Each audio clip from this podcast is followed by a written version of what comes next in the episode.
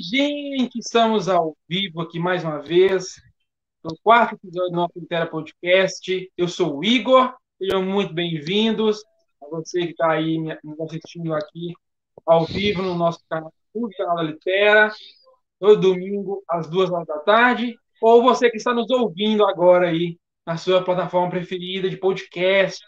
Hoje estamos aqui com uma convidada muito especial, convidada muito nova, né?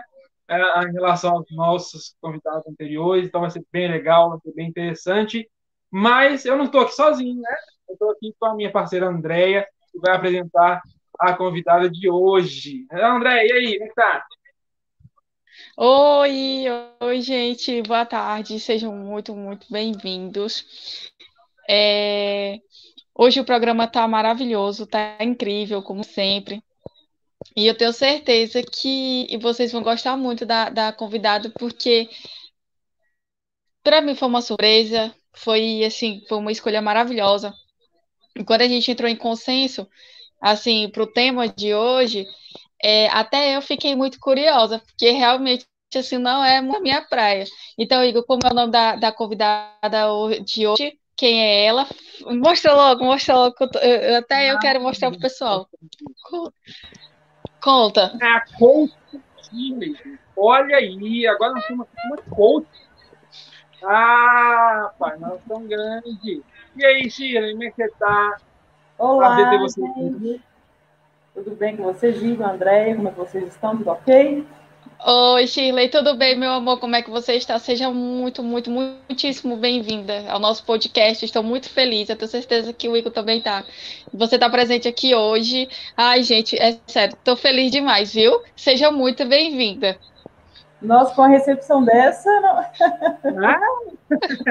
esse domingo maravilhoso, eu que agradeço a honra de estar aqui conversando com vocês um pouquinho. Assim, eu também fiquei muito feliz quando me convidaram Achei assim muito bacana. Eu, como, é que, me, como, é, como é que me escolheram? Porque, né, com certeza não é uma escolha simples de ser feita, e eu, eu fiquei muito feliz porque é, ainda mais um domingo, que as pessoas estão precisando ouvir algumas coisas. Aí é. vocês fazerem isso é um trabalho maravilhoso. Eu quero parabenizar vocês dois e que esse trabalho perpetue aí, que traga muitas pessoas interessantes e, e muitos domingos a, aí para frente. Muitíssimo obrigada, coração. Espero que você goste muito, viu? Já tô amando. Mas, assim, para a gente começar, eu queria que você se apresentasse para quem não conhece, fale um pouquinho da sua, da sua trajetória, do trabalho, o que você faz. É, porque eu tenho certeza que muita gente tem a curiosidade ah, sobre ah, o fato de ser coach, que um coach faz, então a gente vai falar um pouquinho disso ao longo Mas comece falando sobre você um pouquinho. Então, eu sou né, Chile Cristina. é, o coach, na verdade, eu sempre me senti coach, até descobrir o que, que era coach. É. Então, assim, eu sempre trabalhei com liderança, sempre encabeça, encabeçando equipes, e eu sempre tive vontade de, de, de pegar esse meu conhecimento e levar numa, como uma forma de consultoria. E eu sempre tinha essa ideia, mas eu pensava assim, gente, como é que eu vou trabalhar com isso? Como é que eu vou levar o que eu, o que eu sei, o que eu acredito para outras pessoas? Além das empresas né, corporativas que eu trabalhava. Até que um dia eu conheci uma coach. Aí eu conheci uma coach no evento que eu fui. Aí nesse evento, e assim, eu era uma pessoa muito para frente depois dos 10 minutos. Antes eu era, tinha muita vergonha, muita timidez. E eu era aquela pessoa assim, eu vou ter um trabalho em grupo, então você sempre pega a sua coleguinha preferida, certo? É o normal que todo mundo faz. Então eu cheguei nesse evento e vi o pessoal, só que não tinha nenhuma coleguinha, porque eu era a única pessoa que estava lá assim. Todo mundo era desconhecido e chamei uma, uma pessoa, participei com ela, pensei, vou grudar nela até o final. Só que aí, na dinâmica lá, o pessoal, não, você tem que circular e pegar outra pessoa. Aí nisso aí eu conheci minha coach, Vanessa, maravilhosa, e comecei a conversar com ela, e ela, o que, que você faz? Aí eu perguntei para ela o que, que ela fazia, ela falou coach, aí eu, coach, o que é coach? Aí ela me explicou, então eu fui marquei uma sessão. Aí eu marquei uma sessão, vou lá conhecer o que é isso. O que é isso. Aí quando ela foi me explicando, eu falei assim, gente, mas é isso que eu quero fazer. É isso que eu quero fazer. É, então é isso que estava dentro de mim e eu não sabia o que, que era. Aí eu fiz o processo de coach com ela, porque assim, coach é o nome do profissional, coaching é o processo que você faz. Então, normalmente são 10 sessões de coaching com o coach. E o cliente é o coach. o cliente chama coach, então eu fui coach da Vanessa. Aí nesse e, e, o processo de coach normalmente são pessoas que procuram ajuda para, para que elas consigam alcançar algo que elas, por eles motivos, não conseguem alcançar. E na maioria das vezes são coisas bobas que nos impedem de alcançar algumas coisas. Preguiça, procrastinação. É, procrastinação. rainha, procrastinação é a rainha, está lá no topo. Né? E as desculpas e coisas que a gente, por N motivos culturais, emocionais, familiar, impede a gente. Então, eu fiz o processo com ela e ela tem a personalidade muito semelhante a mim. Porque eu, assim, quando eu começo o processo de coaching, eu falo assim: olha, gente, é um, é um por semana. Por quê? Porque você vai sair me odiando, então você vai ter uma semana para me perdoar até a próxima sessão.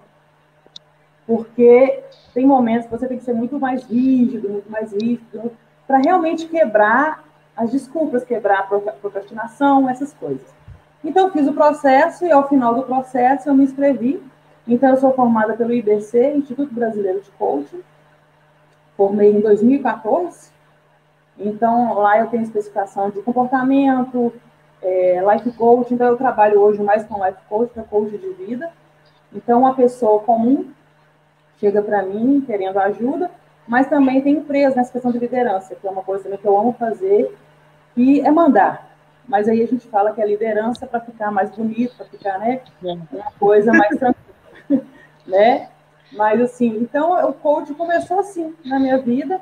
Então, desde lá para cá, eu sempre trabalhei com coach. Aí eu tenho a minha página, que né, foi onde vocês me conheceram.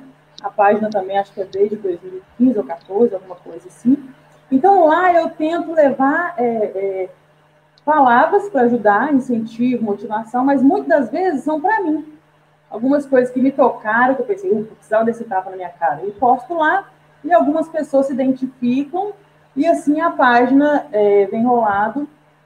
Eu, assim, hoje eu estou buscando com as novas ferramentas, né? Estou é, buscando estar tá mais presente lá, porque demanda tempo, demanda, né? É, Para você criar um conteúdo, demanda tempo, mas eu gosto muito de, de, de lá, que é uma ferramenta que me traz muito retorno das pessoas. Às vezes a pessoa manda para mim, nossa, isso que eu estava precisando ler, isso que eu estava precisando, né? E assim vai. e esse é um pouquinho da minha história. Aí sou solteiro, não tenho filhos, só namoro. Sou aqui de Belo Horizonte. Opa! Minha cidade que eu amo, maravilhosa. Né? Nós estamos passando aí por um momento complicado por causa da pandemia, mas nada tira o brilho dessa cidade, que para mim é perfeita. Só faltou o mar. Mas tem o bar, a gente vai lá e já fica mais tranquilo. Azar do mar, né? Agora fica em é, casa, a gente é... não vai do mar. Mas, é, meu bem, deixa eu te, deixa eu te é, assim, durante a, a pandemia, você teve mais procura das pessoas porque elas estavam em casa ou você sentiu que, que, que diminuiu a questão da, da, da procura? Então, no começo foi muito complicado, porque ninguém sabia o que estava acontecendo.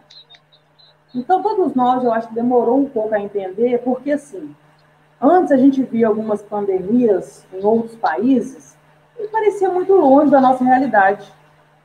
Ah, nossa, a gripe suína matou não sei quantos, lá não sei na onde. Então, aqui no Brasil, demorou muito para as pessoas entenderem o que, que estava acontecendo. Então, vamos fechar tudo. Beleza. Vai ser 15 dias, 20 dias.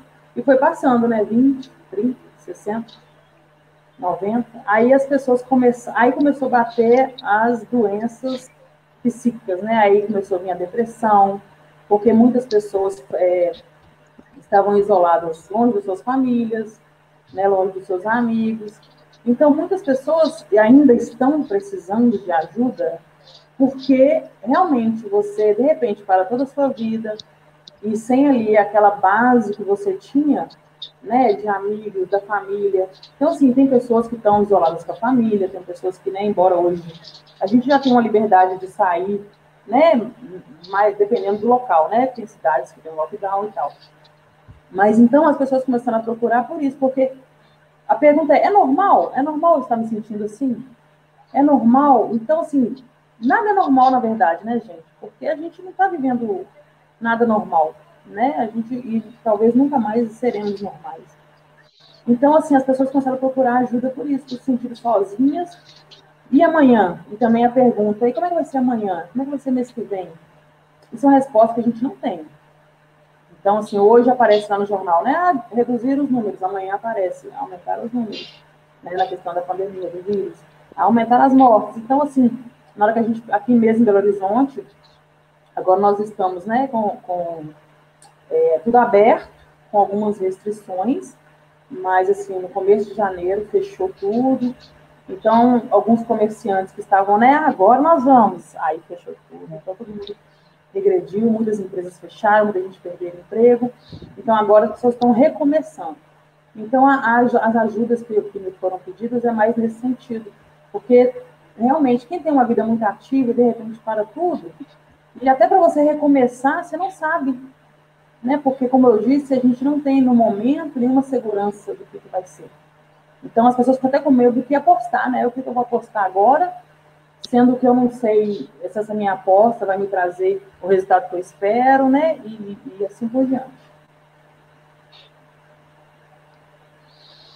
E assim, ah, né? falou da, da mas... Pode falar.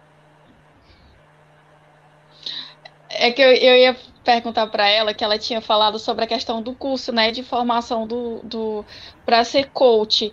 É, eu queria saber como é que ele é feito assim, a questão é, se, que disciplinas você vem, é, como é que é a grade curricular, como é que ele é feito, onde você pode encontrar essas informações.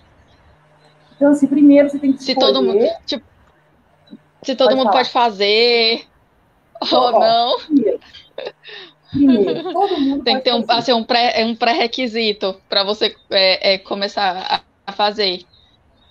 Então, assim, primeiro todo mundo pode fazer. Só que muitas vezes, então um exemplo, na turma que eu fiz. A turma que eu fiz, muitas pessoas fizeram, mas elas não queriam o curso. Elas, elas precisavam de um, é, do processo de coaching.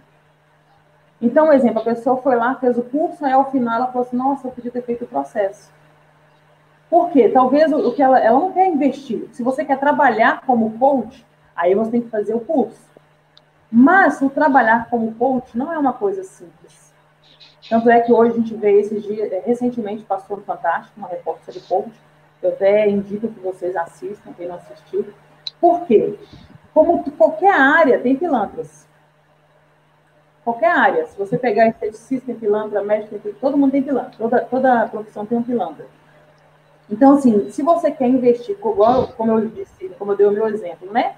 É, eu vi eu já tinha aquilo dentro de mim, aí na hora eu descobri o que, que era, eu, é isso.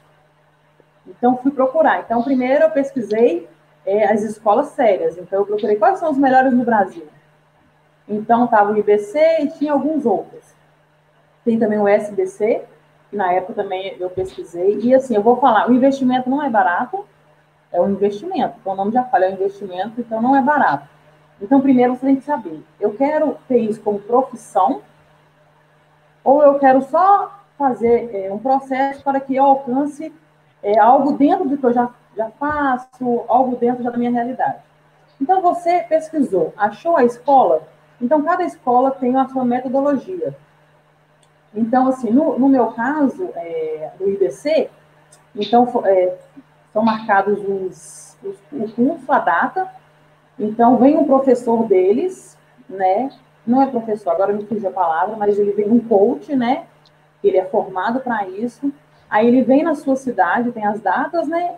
Então, é, o curso é feito num hotel. No meu caso, foi feito num hotel. Então, alguns finais de semana a gente encontrou. E, e vou falar para vocês, é uma imersão no seu autoconhecimento. E o que, que isso significa? Significa que você vai abrir gavetas que talvez você não queira abrir. Mas se você quer trabalhar como coach, você tem que abrir. Porque como que você vai ajudar outras pessoas se você tem as suas próprias limitações? Não que eu não tenha, porque todos nós temos. Só que tem algumas limitações emocionais que você precisa quebrar para que você ajude as pessoas. Então, assim, se alguém chegar, eu até postei mesmo, postei no meu, no Instagram. Se alguém chegar para mim e falar assim, ah, Shirley, ah, eu tô descontando, eu quero ser rica. Eu vou falar com ele, ah, eu também quero ser rica. Só que não é assim tão fácil. Se fosse, todo mundo seria. Então, se eu chegar para você, se, se, quando vocês estiverem pesquisando, procurando um coach, se vier com soluções muito fáceis, muito, não existe, gente. Não existe. Eu sempre dou, eu gosto de fazer uma metáfora com personal trainer. Você contrata o personal trainer, você paga para ir lá 3 mil reais. E fala com ele, ó, eu quero, ao final de um mês, emagrecer 10 quilos. Ele pode falar com você, ó, oh, é possível, bacana, então vamos lá. Aí você vai ter que acordar às 5 horas da manhã, vai ter que correr durante 40 minutos, fazer exercício X, Y, Z, tais minutos, e a sua alimentação. Café da manhã é isso, almoço é aquilo, jantar é aquilo, beleza? Beleza. Se você fizer tudo certinho, pode ser que no final desse mês você perca os 10 quilos. Agora, se você não fizer, tem como você alcançar? Não tem como. É impossível. Então, assim, o personal, assim como o coach, junto com você vai traçar o objetivo para você alcançar tal, vai traçar metas para você alcançar tal objetivo. Mas depende muito mais de você do que do coach, igual o personal. O personal fala com a barriga trincada. Se você quer ter a barriga trincada, você vai ter que correr atrás para isso. Então, assim, muito. existem muitos pilantras aí que falam, né? Ah, faça isso, faça aquilo. Aí, voltando na questão do, do, do, da imersão no autoconhecimento, é muito complicado, que foi até o que foi falado no Fantástico, porque talvez você pode abrir gaveta das pessoas que você não está preparado para lidar, e muito menos a pessoa, e a pessoa pode sair do processo é, muito mais machucada do que ela entrou. Então, respondendo isso de qualquer pessoa pode fazer, pode, mas nem todo mundo está preparado para trabalhar como coach, porque envolve muito a emoção. Vamos supor, você chega para a pessoa e o coach fala assim: é, Ah, eu quero, eu quero melhorar minha vida profissional. Na empresa que eu trabalho. Beleza? Beleza. Então, digamos que eu sou lá uma, um supervisor e eu quero virar um gerente geral.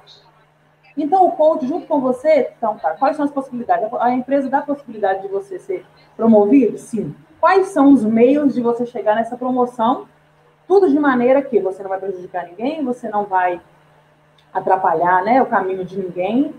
Ok, ok. Então, junto com o coach, vai traçar ali o objetivo que você vai ter que fazer para você chegar lá. Mas isso se for dentro do possível. Né? Que a gente não vai passar, ah, vou ensinar a passar rasteira a alguém. Então, o coach tem que ser algo que seja real.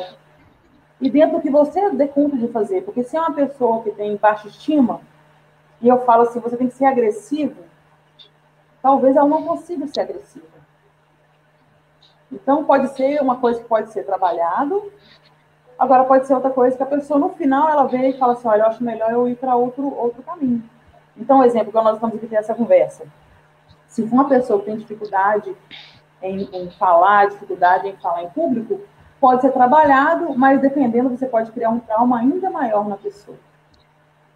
Então, qualquer pessoa que esteja ah, assistindo ah, nesse momento, que se interessou, então, primeiro olhe para você se você acha que você tem essa capacidade de influenciar o outro positivamente, sem agredir as, as emoções dele. Como eu citei no início, eu sou uma coach bem agressiva no sentido de, é, na hora das metas, para cumprir as metas, mas respeitando cada um, porque cada um tem a sua forma de ver a vida e a sua forma de reagir perante o que a vida traz de volta para ela. Então, é um assunto muito sério. E, assim, qualquer pessoa que esteja procurando coach, procurando até o, fazer o curso, olha, pesquisa a empresa, vê se é idônea. Eu fiz pelo IBC, mas tem N's bacanas aí, entendeu? O investimento, hoje eu não sei quanto que é, mas é um investimento alto. Então, para você investir, você tem que ter eu acho que hoje, né, no momento que a gente está vivendo, ter consciência do que você está fazendo. E se você está disposto a investir nessa profissão, então vá, leva com seriedade, respeito e tem tudo para dar certo. Uh, é, assim, eu vou ser bem sincera com você. É, assim, a primeira vez que eu vi assim coach foi na escola onde eu estudava, né? Fiz o ensino médio lá. E lá tinha uma coach, né, que ela ficava responsável pelo treinamento dos professores é, acerca do novo material, né, do, do novo sistema que estava sendo implantado na escola. Porque a gente sabe que tem alguns professores que, que é assim, tem os que são mais adeptos aos usos de, de recursos audiovisuais, né? Mas tem outros que ainda não, tal, e aquela, aquela coisa, tipo, ah, eu vou, eu vou tentar, eu vou fazer isso, isso e aquilo. Então, foi a primeira vez que eu vi um coach assim mesmo, foi essa daí. E ela sempre dava uma olhada nas atividades, dava uma olhada no que você estava fazendo. E alguma, de certa forma, tipo, não para mim, né? Porque quem via mais assim era a minha mãe. E aí ela sempre elogiava o trabalho da minha mãe e tal. E foi a primeira vez ali. E depois, né, eu vi que, que, que foi algo que tá assim surgindo, que tá em ascensão, que deu uma popularizada maior de uns tempos para cá. Mas eu, eu, eu entendo. eu sei muito bem como é, porque eu acho que quando uma pessoa é, ela tem. É, é sempre fácil falar. É, obrigada é sempre fácil você falar que, assim, ah, eu, eu, hoje eu posso fazer isso, isso e aquilo. Ou então chegar para o outro e falar, nossa, mas você não fez isso? Ah, Maria, mas você não fez nada. É fácil, muito fácil você chegar. Mas tem que ter uma noção do que aquela pessoa está passando. Do que aquele ser humano está vivendo naquele momento. Ah, mas o fulano está acima do peso. Sim, mas você sabe por que, que ele está assim? Será que é porque é, ele passa o dia comendo? Não. Tem uma certa. Tem um N fatores que aquilo dali pode contribuir.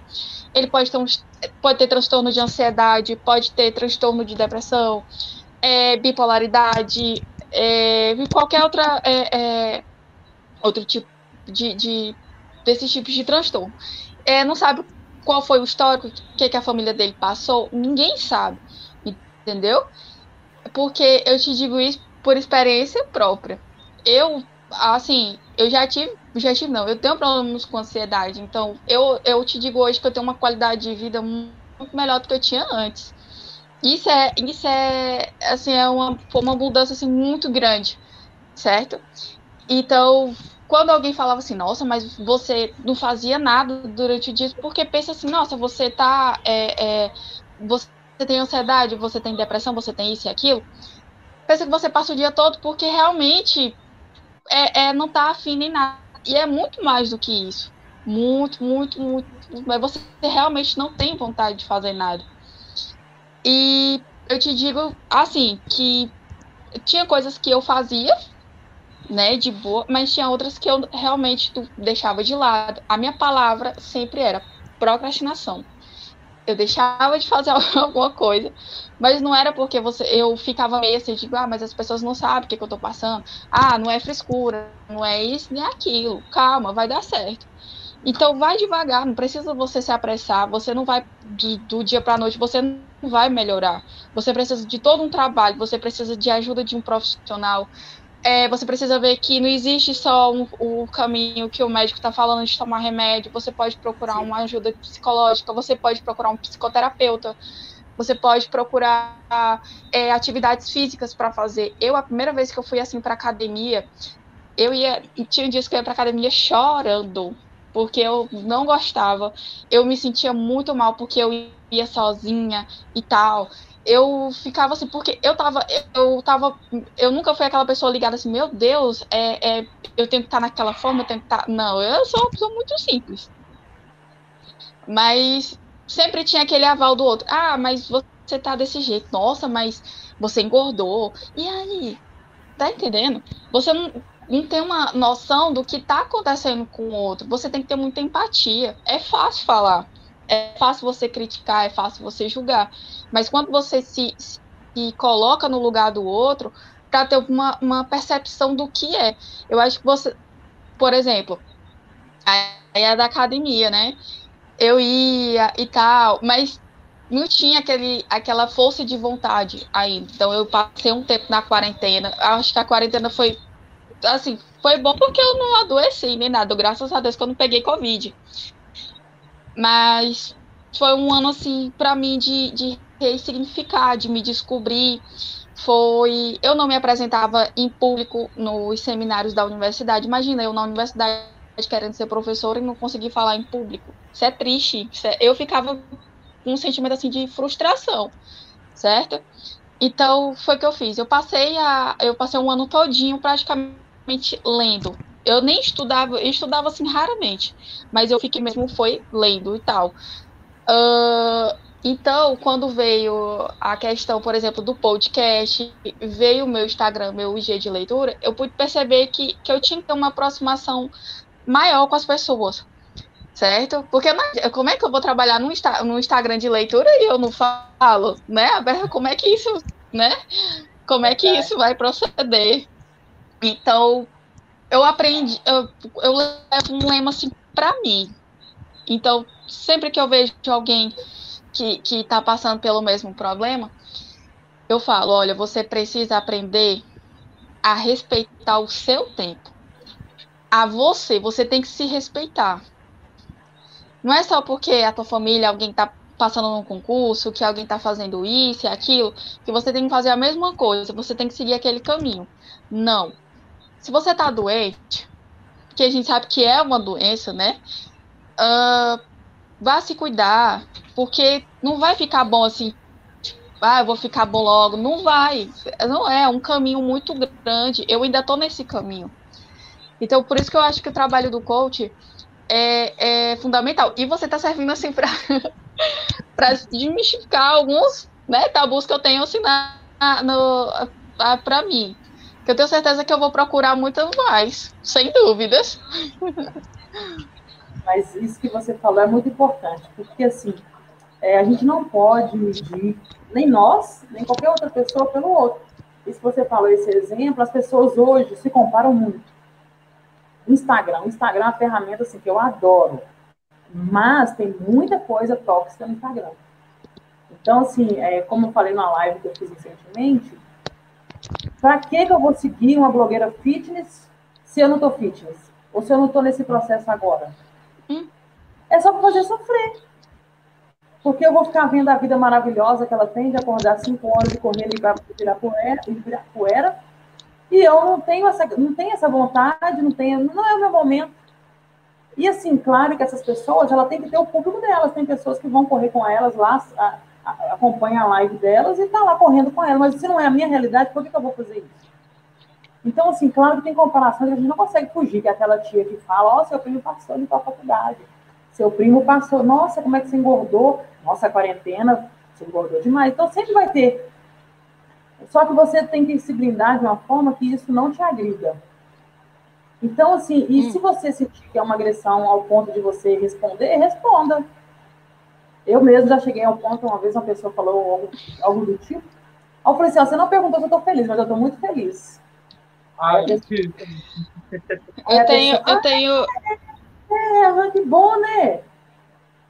Então, você sabe, você tem, a gente tem que aprender a se defender também. Tem um momento de calar, mas tem um momento que você tem que dar uma resposta para a pessoa, para ela aprender, refletir e pensar assim: opa, eu não posso ficar falando essas coisas. Porque tem pessoas que já é dela. Ou ela fala que você engordou, ou ela fala que você emagreceu. Se você foi promovida, aí sempre assim, vai, é como se fosse uma competição. Aí eu fui promovida, eu sou dona do Brasil. Ah, mas meu filho é dono do mundo inteiro. Então, a gente não pode, a gente não pode ir na, na, na onda dessas pessoas e nos diminuir, porque ela, tá no, ela que está nos comparando. Então, né, a gente não pode entrar nessa vibe e falar, ah, nossa, é mesmo, eu até agora estou na faculdade, ah, eu tranquei a faculdade. Não, cada igual como você falou. Cada um tem o seu tempo e tem que respeitar o seu tempo. Então, não adianta é, você querer dar um passo que você não vai dar conta. Não vai dar conta, porque você, por, algum, por N motivos emocionais, psicológicos, você não consegue naquele momento. Mas isso não quer dizer que daqui a um ano. Então, assim, eu já tive é, pessoas que já me procuraram como coach, assim, teve uma, uma, um fato, uma pessoa que nós fizemos, sei lá, quatro ou cinco sessões. Mas não andava. Não, é? não andava. Porque não era o momento dela progredir. Então eu cheguei para ela e falei com ela, olha, vamos encerrar. Porque você está perdendo o seu tempo e está fazendo eu perder o meu. Porque não era o tempo dela. Aí eu falei com ela, ó, se daqui a algum tempo você perceber que chegou o seu momento, você pode me procurar que a gente dá seguimento, mas hoje eu acho melhor encerrar. Porque o que acontece? A pessoa começa a entrar num processo de boicote, só que dependendo, você está boicotando outra pessoa também. Então você começa, igual no caso dessa pessoa, é, ela começava a faltar, ela chegava atrasada, então só que nisso aí ela estava me prejudicando. Então eu tenho que respeitar o momento dela, mas também tenho que respeitar o meu processo. Né? A gente tem que ter empatia, mas também a gente tem que ter empatia em primeiro lugar com a gente, né? não permitir nada que nos agrida. Então tem pessoas que têm o tempo dela, tem, já tem pessoa que eu fiz uma sessão, e uma sessão a gente abordou vários, vários temas, um ano depois, a pessoa me procurou e falou, Shira, aquela sessão que a gente conversou, agora aconteceu isso, isso, isso, isso, e foi falando. Então, assim, eu brinco que é um processo que você é um milho de pipoca.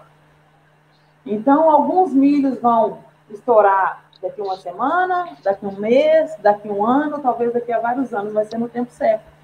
E é claro que é normal a gente, a gente, a gente se cobrar, né? A gente se cobra, nossa, eu estou com tantos anos, é que a questão da idade, mesmo para a mulher, é uma coisa que pega. Então, nós já estou com tantos anos, nossa, e eu não, quem quer ser mãe, quem, né, quem tem, aí eu ainda não sou mãe, eu ainda não casei, eu não tenho carro, eu não tenho uma casa, e, e vai entrar naquele processo, só que tem que ser um processo ao contrário.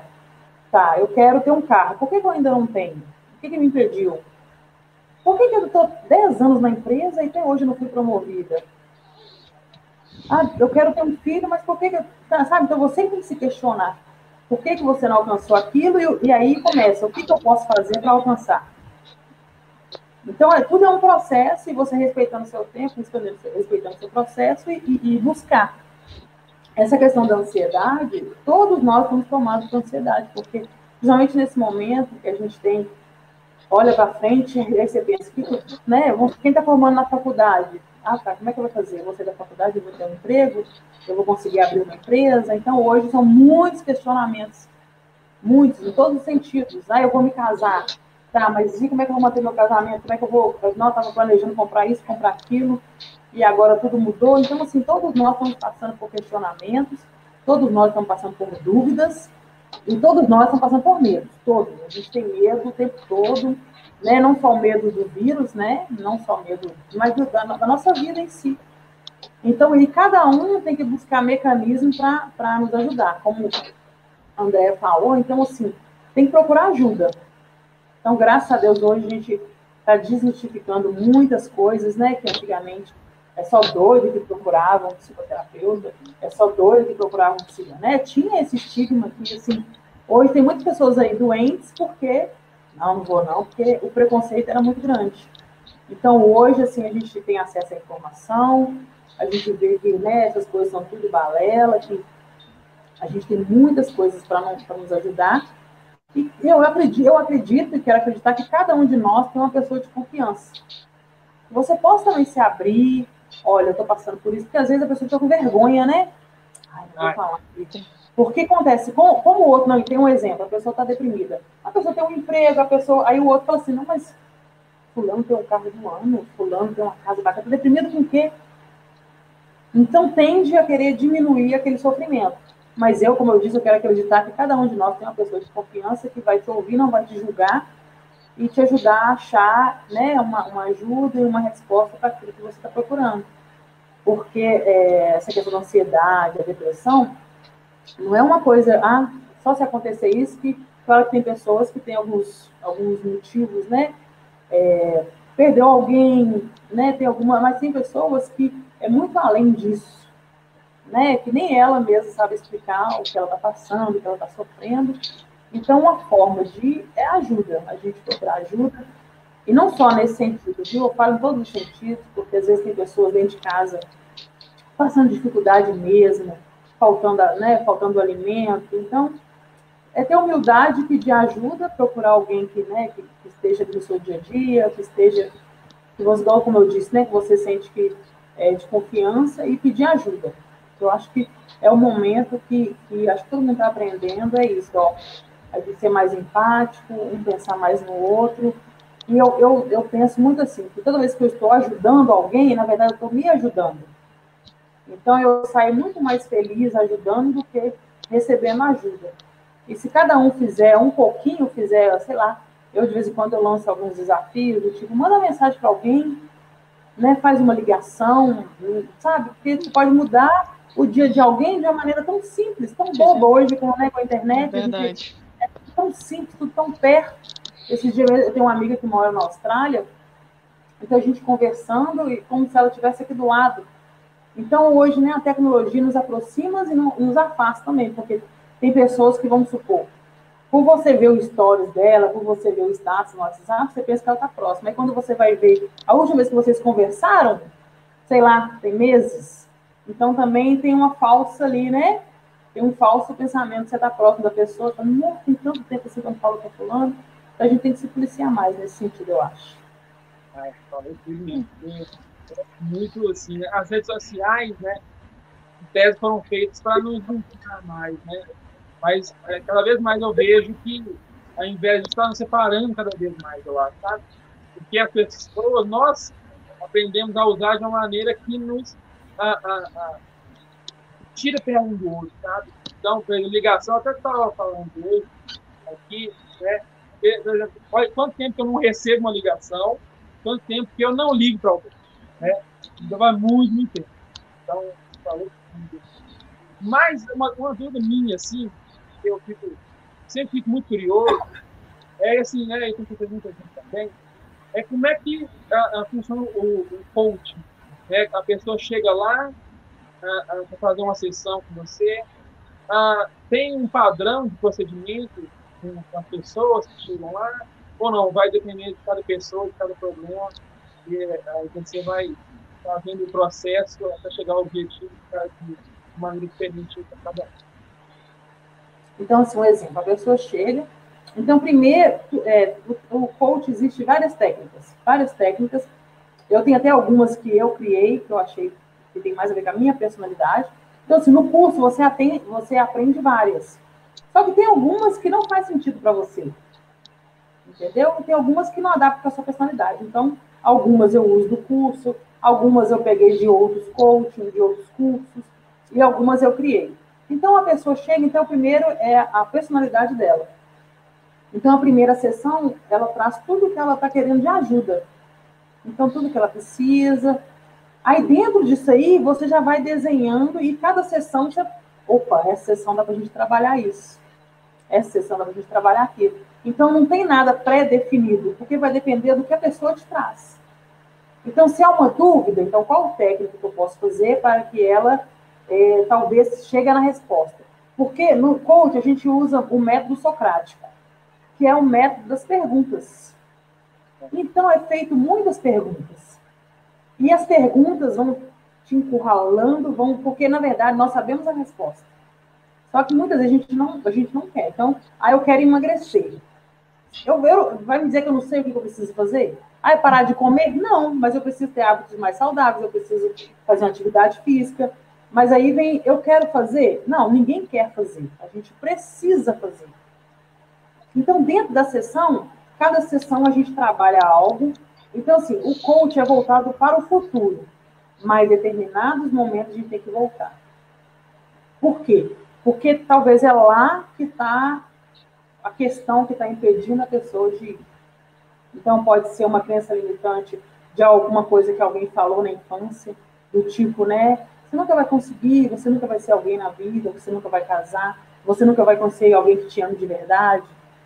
Então, dependendo, se tiver dentro disso aí, na hora que a gente volta, aí a gente vai a, encontra esse pedaço, né, dessa memória dessa pessoa para ela ressignificar isso para ela conseguir.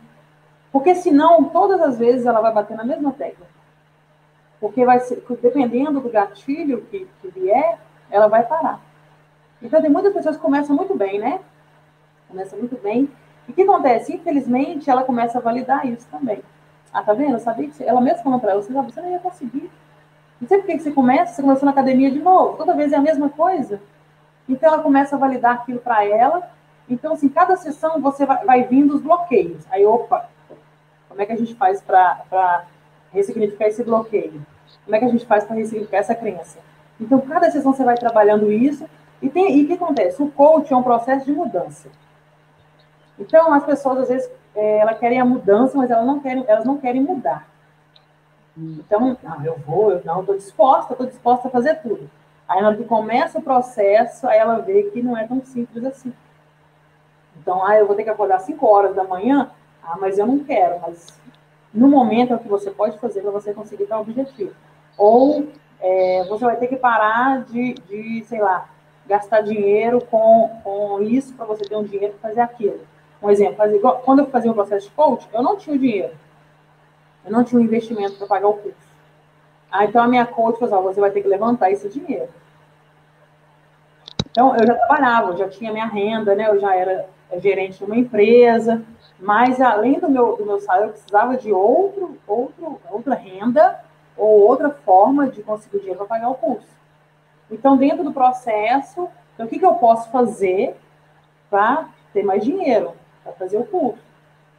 Então, dentro disso aí, eu fui fazendo várias coisas, fiz rifa, fiz várias coisas para ter o dinheiro para pagar o curso.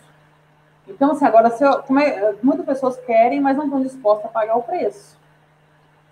Então, a mudança não é simples, né? E, assim, é, e, a, e o coach tem muito neurociência, então a gente estuda muito a neurociência, essas questões. Porque a ressignificação, reprogramar seu cérebro, porque essas crenças que a gente tem é muito forte. Então, se eu acredito que eu não vou conseguir, realmente eu não vou conseguir. Porque se eu estou acreditando que eu não vou conseguir, né, eu fazia uma brincadeira que era muito assim, coisas idiotas, é, do tipo, eu vindo da faculdade, ah, vou pegar o ônibus, aí o ponto assim, né, lotado, aí eu brincava com minhas amigas e falava assim, ó, ou ele vai vir, vai parar na minha frente, a porta vai se abrir, eu vou ser a primeira a entrar. E assim, eu podia estar em qualquer lugar que o ônibus ia parar na minha frente, aí elas ficavam brincando, isso não existe, aí o ônibus vinha, parava, todo mundo, tipo assim, né, no, quem pega ônibus, né, fica pensando, onde que o motorista vai parar, pra, né, então fica o pessoal, tipo, fazendo a dancinha, procurando onde o ônibus vai parar. Aí o ônibus vinha, parava na minha frente, abria a porta, eu era a primeira a entrar. Aí as meninas ficavam assim, Chile, isso é macumba, né, brincando assim, uma coisa do tipo. Aí eu peguei, não, é só, é, eu acredito nisso e a chance disso acontecer é grande, mas não quer dizer que vai acontecer sempre, certo? Então, assim, é, é, reprogramar o cérebro não é uma coisa fácil. Você tem que estar disposto. E a mesma coisa no coach, você tem que estar disposto realmente a fazer o que é necessário para você conquistar o seu objetivo. Então, por vezes, você vai ter que se abdicar de muita coisa. Então, se é uma questão emocional, então uma das coisas principais quando alguém procura ajuda que é uma questão emocional, assim, é falar não. Aí eu tenho dificuldade de falar não. Então eu tive uma cliente que ela. Ah, eu, eu todinha. então, assim, ela falava que ela saía com o namorado dela, ele escolhia o que eles iam comer, mas ela não tinha coragem de falar, e não era isso que eu queria. Sabe, o medo de o outro não te olhar mais com aquele amor, com aquele carinho, só que, gente, o não ele é importante. Me fala mais um, fala um pouco, André, do não. Aí você... Tô... Não, mas olha, na hora que falou do não, eu me identifiquei totalmente. Eu, eu realmente, para me negar algo a alguém é muito difícil. Às vezes, alguém. Eu, eu bem na hora de sair, eu entendi. Eu super. Foi. E parece assim uma coisa, parece que citaram assim o meu exemplo. Porque às vezes eu quero ir para outro lugar, eu quero comer outra coisa. Aí a pessoa chega para mim e diz: Ah, mas é, é, que, que tá a gente comer desse aqui? Aí eu, ah, tudo bem. Por quê? Porque eu não quero contestar.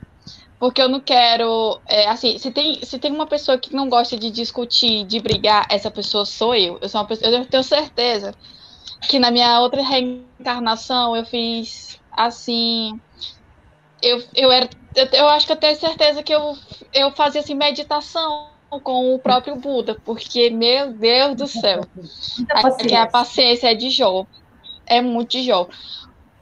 Mas é muito complicado, porque as pessoas, elas, de uma certa forma, elas tentam, é, é, assim, se você deixar, elas querem, de alguma forma, né, tentar, e eu não curto, você tinha falado da questão de mudança de hábitos. Eu te digo isso pela parte de, de da questão minha mesmo, assim, de relacionada a atividades físicas e alimentação. Eu não vou te pra ti. Tu tava vendo, né? Eu tomando aqui um suco. Se tem uma pessoa, minha irmã, que gosta de comer Essa pessoa sou eu. Olha, eu gosto de. Tem gente que fala assim, nossa, mas eu sou alérgica a tal comida, meu amor, eu sou alérgica à fome. negócio de alergia à comida, não. Eu também. Ah, eu não como isso, eu não como isso, eu não como aquilo. Meu filho, a senhora pode botar. Não tem essa, não. Colocou e se tem. Se, e, e, olha, comer para mim é uma arte. Assim, é um estilo de vida. Às, às vezes eu nem tô com fome. Mas eu como do mesmo jeito, porque só o fato de estar comendo já me dá uma, uma sensação assim de prazer, certo? Só que o que que acontece? Como eu sou ansiosa, sempre tem, tem algo assim, tem sempre um, uma vertente que você, você querendo assim, desconta a sua ansiedade. Sim. No meu caso é a comida. Olha, para mim, pra, eu, eu como bem, eu como assim de uma forma assim, mais saudável em casa e tal. Gosto muito de salada. Não sou de tomar refrigerante, pelo menos isso. Mas tem algo que eu particularmente gosto muito. Muito, muito mesmo. E onde eu trabalho, sempre tem, bem pertinho da que eu mais gosto de comer. Eu amo coxinha. Hum, maravilhoso. Tem gente falando, ah, eu amo, olha, eu amo coxinha, coxinha, panqueca, crepe. Não posso imaginar, eu gosto de comer. E aí, perto do meu trabalho, o que que acontece? Tem um lugar que vende, é especializado só em coxinha. Mulher lá tem ah, coxinha de todo jeito. Inclusive, se vocês estiverem vendo agora, coxinha no cone pode patrocinar, viu? Que a gente, a, a gente aceita. Manda, manda Olha, tem também. coxinha. tem coxinha de queijo, tem coxinha de frango, tem coxinha de pizza, de calabresa, tem coxinha de carne de sol. Meu Deus! Tem coxinha assim de tudo quanto é jeito. E aí, o que é que acontece? Às vezes, é, é, eu esqueci o lanche de propósito em casa para dizer assim, não, eu vou para lá para comer. Só que como é que você foca em exercício físico se você não tem assim uma alimentação apropriada? Entendeu? Então tem muitas essas questões. Você sempre tem que estar tá levando uma coisa atrelada à outra. Então, para mim, tem gente que vai falar assim: nossa, mas seguir dieta é fácil. Você se alimentar de forma saudável é fácil. Eu não vejo dessa forma. Para mim foi muito difícil. Muito difícil mesmo. Eu me habituar a, a, a certos hábitos, entendeu? Então, enquanto eu ia antigamente chorando para academia, hoje, se eu falto, eu já sinto muita falta. No início é muito difícil, muito difícil pra caramba, porque você vai a primeira semana, você tá super empolgado, né? Então, vou correr, vou fazer exercício, tudo bonitinho pelo personal. O primeiro dia, assim, quando na segunda semana, quando o seu corpo começa a reagir, a, a ter aqueles músculos já, né, doendo, ficando assim, você tem aquela. Você já fica naquela, não, não quero mais ir, não sei o quê, você já fica dando aquela desanimada, porque você tem aquela mania de achar, eu entrei numa academia, eu vou emagrecer do dia para noite. Ah, eu tô fazendo um tratamento, um, uma consulta com a nutricionista, vai ver que daqui um mês já tô tendo resultado, dois meses com personal, e não é assim. Não é. A gente sabe disso. É, é, tipo, é uma coisa, é mudança, ela não é a, rapidamente, ela é muito progressiva, ela é devagar, ela é passo por passo, passo né? entendeu? Eu tenho, tem, claro que tem um personal é, é, personal na academia, né, deles, mas tem gente que paga por fora. E eu vejo muita diferença, porque às vezes eu tô, tipo assim, nos outros dias, geralmente eu sempre tô ali, ali feliz e tal, por estar tá naquele ambiente. Mas se acontecer, por exemplo, alguma coisa, assim, durante o meu dia a dia, aquilo já vai, é assim, eu já não fico tão motivada para ir, mas eu vou do mesmo jeito. E aí, do nada, eu tô lá quando eu vejo um personal falando com, com a colega do lado nossa, você consegue, não sei o quê. Hoje você vê mensagens assim, até na embalagem do seu shampoo. Digo isso por experiência própria, essas mensagens mais positivas. Uhum. tem muitas, tem umas coisas de, de, de, de, assim, de mulher que sempre vem com essas, é, é, essas, essas imagens. Eu tinha um condicionador que a embalagem dele tinha assim, restaura o cabelo e a alma. É tudo que a gente precisa. Quem é que não quer, né? Tomar um banho tomar um banho e tudo já poder melhorar e tal. Nossa. Então, assim, para você se acostumar, eu fiz, eu quando eu entrei, eu tava, eu fiquei meio assim e tal, mas eu, como a minha mãe tava comigo, é, eu tenho certeza que eu passei a gostar muito mais, porque eu não estava sozinha, ao contrário lá da outra. Já foi uma certa, a gente sabe que já foi uma motivação. Aí eu fiz a minha avaliação física. Ele, ó, você tem que, né, ter, você tem que aumentar mais 2 quilos, não sei o quê. Quando eu cheguei agora, fui fazer a segunda avaliação, ganhei os 2 quilos de músculo, porém ganhei mais um de gordura. Recorrentes de quem? Da coxinha no cone, né? Que eu tava comendo, eu não sei. Bendita coxinha. A bendita coxinha, mas eu não ponho culpa na coxinha, porque não é culpa dela. É sabe por quê?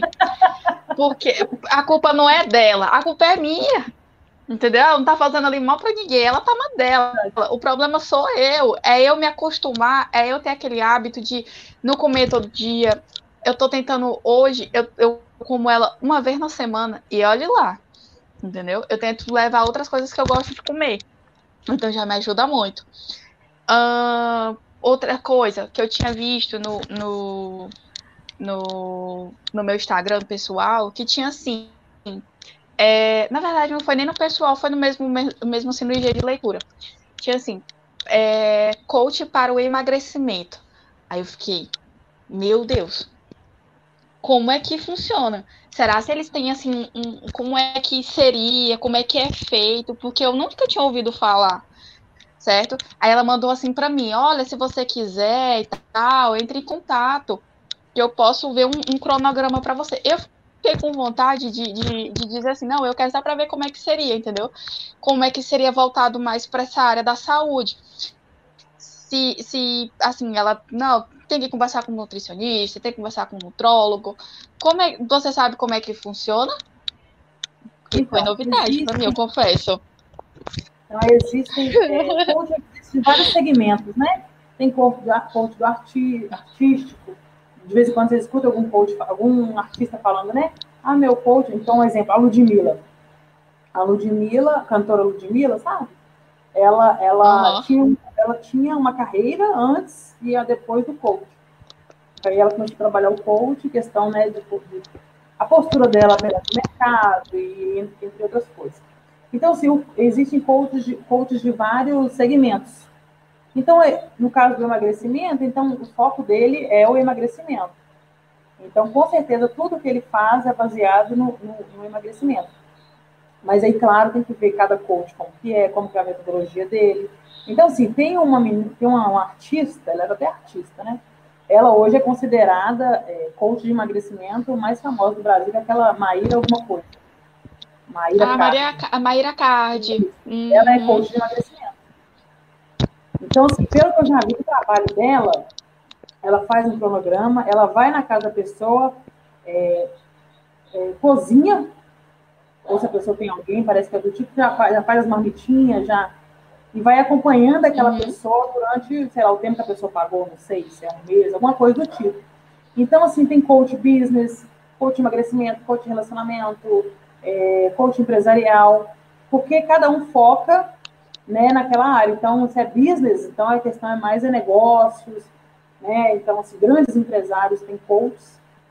Então, assim, coach business é, é do, do, do IBC, ele é coach business, que é o é, José Marques, ele é coach business. Certo. Então, assim... Será se... Será se tem um coach, assim, para livros? Deve ter também. deve, ter mas deve ser mais, é, deve ser mais é, para quem tem dificuldade de leitura, né?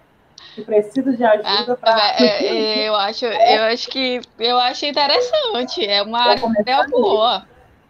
Mas aí eu quero, eu quero voltar um pouquinho nisso que você falou, é, dessa questão da academia, que aí quando a sua mãe foi, é foi né, mais tranquilo para você, foi junto. Mas uma coisa que. O que, que acontece? É muito importante a gente aprender sobre o autoconhecimento. E assim, é muito importante a gente é, descobrir quem nós somos, o que a gente gosta, o que a gente não gosta. Aí entra a questão do falar não, do dizer não. Então, se eu não gosto, é, não quero. Então, um exemplo, uma vez uma amiga minha me chamou para ir num, num, lugar que ela gostava muito de ir. Aí eu falei com ela, olha, eu não vou. Aí ela, nossa. E tipo assim, e, e, e os meus, os meus, as minhas coisas que eu gostava de fazer, sempre ela, quando eu convidava, ela ia, né? Não, mas eu sempre vou no que você me convida. eu falo, então, eu te convido e te dou a oportunidade de você ir ou não. Agora, eu não vou no lugar que eu não vou ficar à vontade, que eu não gosto, não tem a ver com a minha personalidade, eu não vou. Então, assim, é muito importante o autoconhecimento nesse sentido e você não virar refém de ter companhia para fazer as coisas. É muito importante. Então, eu sou aquela pessoa que viaja sozinha, vou no cinema sozinha, se precisar, eu vou, já fui no bar sozinha. Eu não, eu não necessariamente preciso de alguém para fazer alguma coisa. Eu gosto de ter alguém para fazer. Então, quando você aprende a dizer não, quando você aprende que a melhor companhia que você pode ter é a sua, porque a sua sabe os seus gostos, as suas gostam, né, gostam das mesmas coisas, tem os mesmos hábitos, tem... então a sua, a sua melhor companhia é você. E quando você vê alguma companhia, hoje eu vou correr e arrumei uma amiga para correr comigo. No dia que essa amiga fala que não vai, a chance de você não ir é grande. Porque você é. fala, ah, ela não vai, então hoje eu também não vou. Então, assim, hoje, uma coisa que eu quero falar hoje muito importante é isso, autoconhecimento. Tem pessoas que têm medo de ficar sozinha com elas mesmas. Ah, eu estou em casa, eu escuto vozes. Não, as vozes estão na sua cabeça. É que você tem tanto medo de ficar sozinho com você que você começa a é, encontrar fantasma, achar fantasma para validar que você não pode estar sozinha. Então, assim, é, é a leitura é uma maneira magnífica. Então, assim, quem tem dificuldade de estar no ambiente, então, pega um livro, vai para uma cafeteria, senta numa cafeteria, pede um café e vai lendo livro, senta numa praça e tente fazer coisas sozinhos para que você comece a trabalhar essa questão de dizer não. Então, não quero, não vou, não posso, mas é importante você não se agredir nesse ponto e, e, e só se permitir aquilo que vai te fazer bem. Claro que, vez ou outra, a gente vai ter que fazer a vontade de alguém, lógico. A gente também não pode ser tão egocêntrico. Mas se for algo que não vai ser bacana, vai ter uma festa. Recentemente eu tinha uma festa para ir e eu não queria ir de jeito nenhum. Não fui. E não, não fui. Então, assim, sabe por quê? Porque eu ia, eu não ia, não ia ser bacana, eu não ia estar tá lá, né, espontânea. Então não fui. Então falei, ó, não vou. Por que, que você não vai? É, eu lembro o que eu falei, não, não falei nenhuma mentira, mas não fui. E sabe por quê? Porque a gente fica permitindo as coisas e essas coisas vão minando a gente, vão fazendo a gente, a gente ficar refém do outro, entendeu? E a gente não pode virar refém de, de dessas coisas. Então, é um, um autoconhecimento, como eu falei na questão do coach, é você se conhecer e ver o que, que você é capaz de fazer, que, que você se permite fazer, o que você não está disposto a fazer. Então, se você vai, vai, vai definir algo para a sua vida mas você não está disposto a fazer certas coisas, então você tem que procurar outro caminho. Porque se vai te trazer sofrimento, se vai te fazer é, é, magoar a si, não compensa, não vale a pena. Então, só complementando essas coisas que a Andrea falou, porque tem muitas pessoas nesse momento pensando, né, é, sobre isso, que depende de outras pessoas fazer as coisas. E isso talvez está tá impedindo a pessoa de progredir, seja no trabalho, seja no relacionamento, entendeu? E, e, e, é isso. Eu gosto, eu quando eu tinha falado do, do, de você ficar assim, é, sozinha, que tem pessoas que não gostam, eu já sou o completo contrário. Eu amo ficar só. Eu gosto de ficar sozinha em casa, entendeu? Que é nesse momento que eu posso ser eu mesma, sem ninguém dizer algo comigo, entendeu? Esse é o meu momento. Eu preciso, é, se eu for perguntar para minha mãe, sobre assim, a personalidade da André. Ela vai dizer assim: olha, André, ela pode passar o dia todo contigo, mas vai chegar um momento do dia dela que ela vai se isolar. É esse momento. Às vezes pode ser no meu fone de ouvido, que eu só de fone de ouvido, parece assim um acessório. Ah, eu tenho braços, eu tenho pernas, eu tenho um fone. Eu gosto de andar. Eu, eu, se eu estou na universidade, é, eu estou passando por várias pessoas, eu já não curto muito o, o você estar tá em público porque eu sei como você tá lá na frente e de repente você é julgada, certo? Seja como a forma que você fala, seja qual é a sua opinião. Então, eu sou aquela pessoa que praticamente eu não digo o que eu penso, o que eu acho, o que, que eu deixo de achar, é muito raro. É, é, eu, che eu chegar a Shirley, olha, eu penso isso sobre determinado assunto. Por quê? Porque nem todo mundo tá apto a ouvir. Falar é fácil, mas você ouvir, compreender, absorver e tentar entender o que, que o outro está passando é muito complicado. Muito. Porque tem gente que não tem uma certa empatia, certo? Por exemplo, é, eu não assisto Big Brother. Sou sincera, eu não sou muito ligada.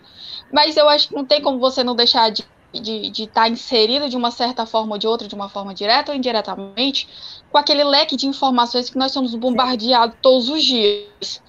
Vem dizendo, ah, mas a, a Carol K falou teve determinadas é, atitudes dentro da casa, é, o fulaninho estava é, falando de tal forma, é, isso está acontecendo. Então, o que que eu olho? O que que eu penso sobre a, aquilo? Primeiro, eu não assisto. Então, se eu não assisto, eu não vou chegar para outra pessoa e falar, meu Deus, mas ela, o que que ela está fazendo isso aqui? Por quê? Porque eu acho que a gente não tem esse direito, certo? Não tem o direito de, de, de falar mal do outro, de ser cruel com o outro, sem olhar no espelho e fazer aquela própria análise. Eu falo tanto do, do daquele, daquela, daquele personagem, daquela pessoa que está ali dentro, que está confinada. Imagina eu, imagina eu que gosto de ficar sozinha se eu fosse pro Big Brother. Imagina como é que eu não ia me sentir. Os, os, os meus tempos assim de tratamento que eu fiz para ansiedade ou para qualquer outra coisa, eles seriam assim jogados de ladeira abaixo. Eu com certeza voltaria para estar para zero. Por quê? Porque eu ia ficar em convivência 24 horas por dia, não só com aqueles participantes, mas qualquer coisa que eu fale, qualquer coisa que eu pense, qualquer coisa que eu qualquer besteirinha pode fazer a sua a sua né, você ser julgado, você ser cancelado. Hoje todo mundo é cancelado. Se alguém não gosta de você, se alguém não tem empatia por você, você é cancelado na mesma hora. Por que, gente? Por que, que você está cancelando o outro? Eu acho que, que se você vai falar, se você vai é, é, julgar, se olhe no espelho. Você é melhor do que aquela pessoa? Você nunca errou? Eu olho, tipo assim, não é para mim, não é defendendo, longe disso, porque. Mas eu acredito em evolução. Se você, naquele período, você fazia isso, e se você quer mudar, mude. Você tem todo o direito. Nós somos seres humanos, nós estamos em constante evolução. Tanto mentalmente, né, espiritualmente, fisicamente. Então, eu acho que a gente precisa pensar, refletir mais sobre é, é, é, esses casos. Eu não assisto, né? Não vou mentir assim, é tipo, ah, eu assisto. Não, eu não gosto. Por quê? Porque eu vejo assim como um gatilho para determinadas coisas que eu passei. Então, não é melhor eu ficar aqui quietinha na minha, ouvindo mesmo assim de fora e olhe lá, do que eu ficar inserida em algo que com certeza não vai fazer bem para minha saúde mental, gente. Saúde mental é algo que todo mundo. Uma saúde mental, né? Bem boa, é o que todo mundo quer hoje em dia. Isso, isso mesmo. É como você falou, é, é, e a gente hoje está inserido no, na questão da internet, então eu Twitter. Eu gosto muito do Twitter, é uma ferramenta que eu, eu assim, vejo constantemente. E aí eu vejo muito também artista, quando eu vejo alguma, alguma entrevista, eles falando a questão dos haters, né? Que as é. pessoas gostam do cancelamento. Então, assim, gente, as pessoas hoje, é, com, a, com a internet, que é uma ferramenta bacana, né, que aproxima, que traz informação, mas tem muitas pessoas ali só para fazer o mal. Então, às vezes, as pessoas criticam ações que elas fariam talvez até pior né? Elas fariam coisas muito. E fica ali, não, que fulano isso, fulano aquilo. Então, exemplo, com essa questão de Manaus que teve agora, né? Que faltou cilindros e tal. Então, as pessoas indo lá nos perfis dos artistas, você não vai doar, não. Você, né, cobrando as pessoas de ter um posicionamento, de ter uma ação. Mas dá vontade de voltar para a pessoa e você. Como você pode ajudar? Então, hoje, tem muitas formas das pessoas ficarem criticando os outros Talvez ela faria pior, talvez ela faria semelhante, mas é muito mais fácil você julgar. Né? É muito mais fácil. Então, assim, um exemplo. Igual ela falou do Big Brother. É uma coisa que ela que, né, não, não tem a ver com ela, é, aciona gatilhos, para que, que ela vai assistir? Aí volta no que eu falei lá no início. Se é uma coisa que não te faz bem, por que, que você vai assistir? Por que, que vai seguir uma pessoa que não tem nada a ver com você? Por que, que você vai acompanhar uma pessoa na rede social que não faz bem? E os haters, eles, eles acompanham só para falar mal. Então, exemplo, eu tô, eu tô no Instagram, tô ali, rolando feed, rolando feed, ou no Facebook, alguma coisa assim. Se alguém postou algo que não tem a ver comigo, continuo rolando feed. Agora, por que, que eu vou lá comentar? Ah, você não tem, você não, você não sabe o que está falando. Você é isso, você é aquilo. Aí a pessoa fala assim, falta mais empatia de você, e a pessoa está ali metendo pau, tenha mais empatia com o próximo. Então, assim, é muita incoerência. Então, realmente, a gente tem, a gente tem que nos alimentar de coisas que fazem bem. Então, exemplo, eu gosto muito de filmes e séries. Então, assim, eu, eu lembro que eu comecei a assistir uma série, eu amo também. Aí eu, eu tava assistindo uma série, qual que era? Sei que, assim, tava muito deprimente a série. Aí eu fiquei, gente, tô ficando deprimida, não vou, eu não vou, não vou assistir essa série. É, tem até um estudo que fizeram alguns anos atrás, que deram uma pílula com determinadas pessoas e colocaram um grupo numa sala, um grupo na outra sala. E no primeiro grupo, colocou uma pessoa lá e essa pessoa é, falou que estava é, muito alegre, muito alegre, muito alegre, interagindo com o grupo. Aí pessoas do grupo falaram ao final do estudo que sentiram muita alegria.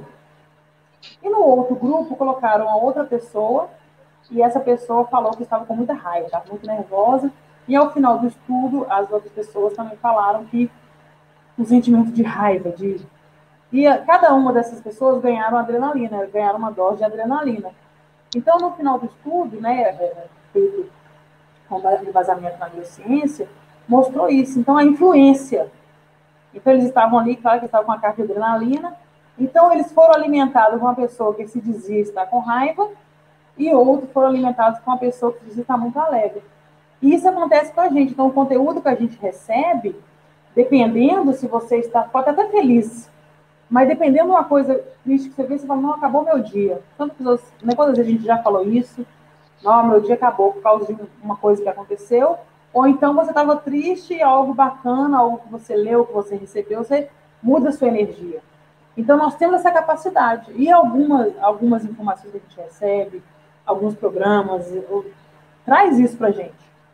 Né? Pode mudar o nosso comportamento. Então, assim, é, é muito complicado. Então, o que a gente absorve, a gente tem que ficar muito atento, porque talvez é, você está recebendo uma informação de algo que você não está percebendo, mas está te fazendo mal.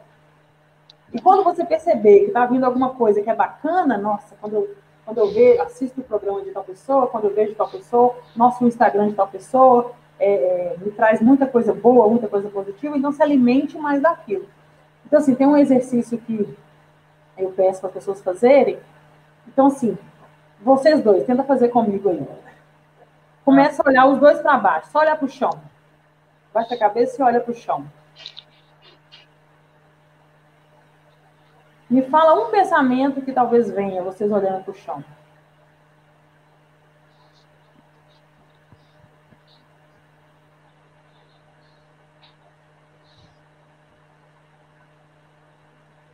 eu estava pensando ah, na questão de ah,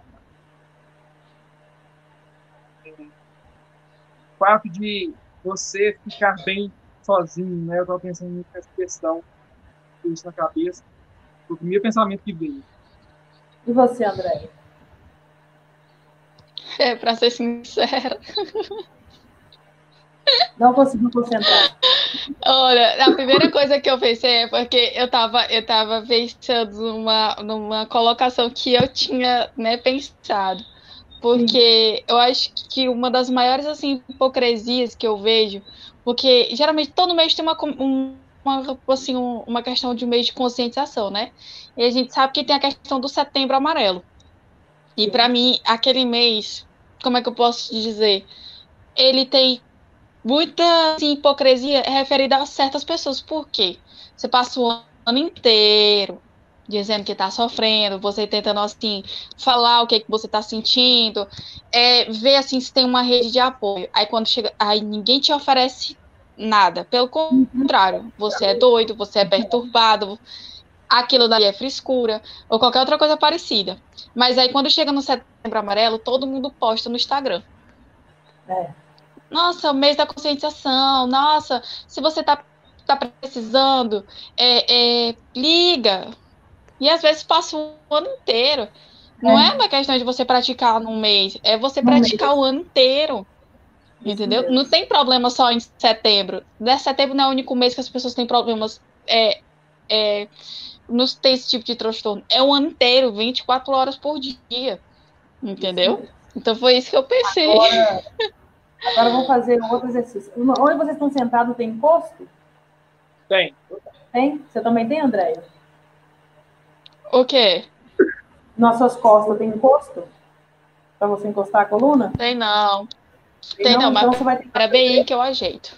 De uma maneira que você não caia. Peraí. Tá bom. Pronto, eu sento aqui no chão. Pronto. Agora sim. Então, agora você arreda um pouquinho a poupança para a beira e tenta encostar e olhar para cima. Olhar o mais alto que vocês conseguirem.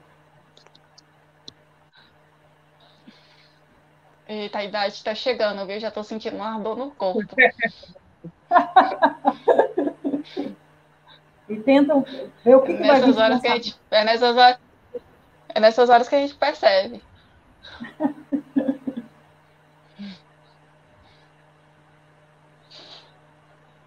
Na hora que vierem o pensamento, pode voltar à posição normal e me falar o que, que vocês pensaram.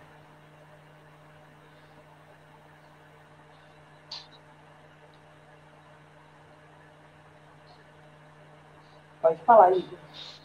Cara, assim, ah, eu pensei muito no meu futuro. Pensei ali para cima, pensei no meu futuro, coisas que eu quero fazer, os objetivos e onde eu quero chegar. Pensei muito no meu futuro. Que maravilhoso. E você, Andréia? Eu, eu pensei, eu acho que quando foi muito diferente quando eu olhei para o chão, porque o chão eu me senti assim mais assim, como é que eu posso dizer, mais é. fechada. Eu acho que quando você olha assim, que você tem aquela dimensão muito maior, você tem assim uma, uma como é que eu posso te dizer?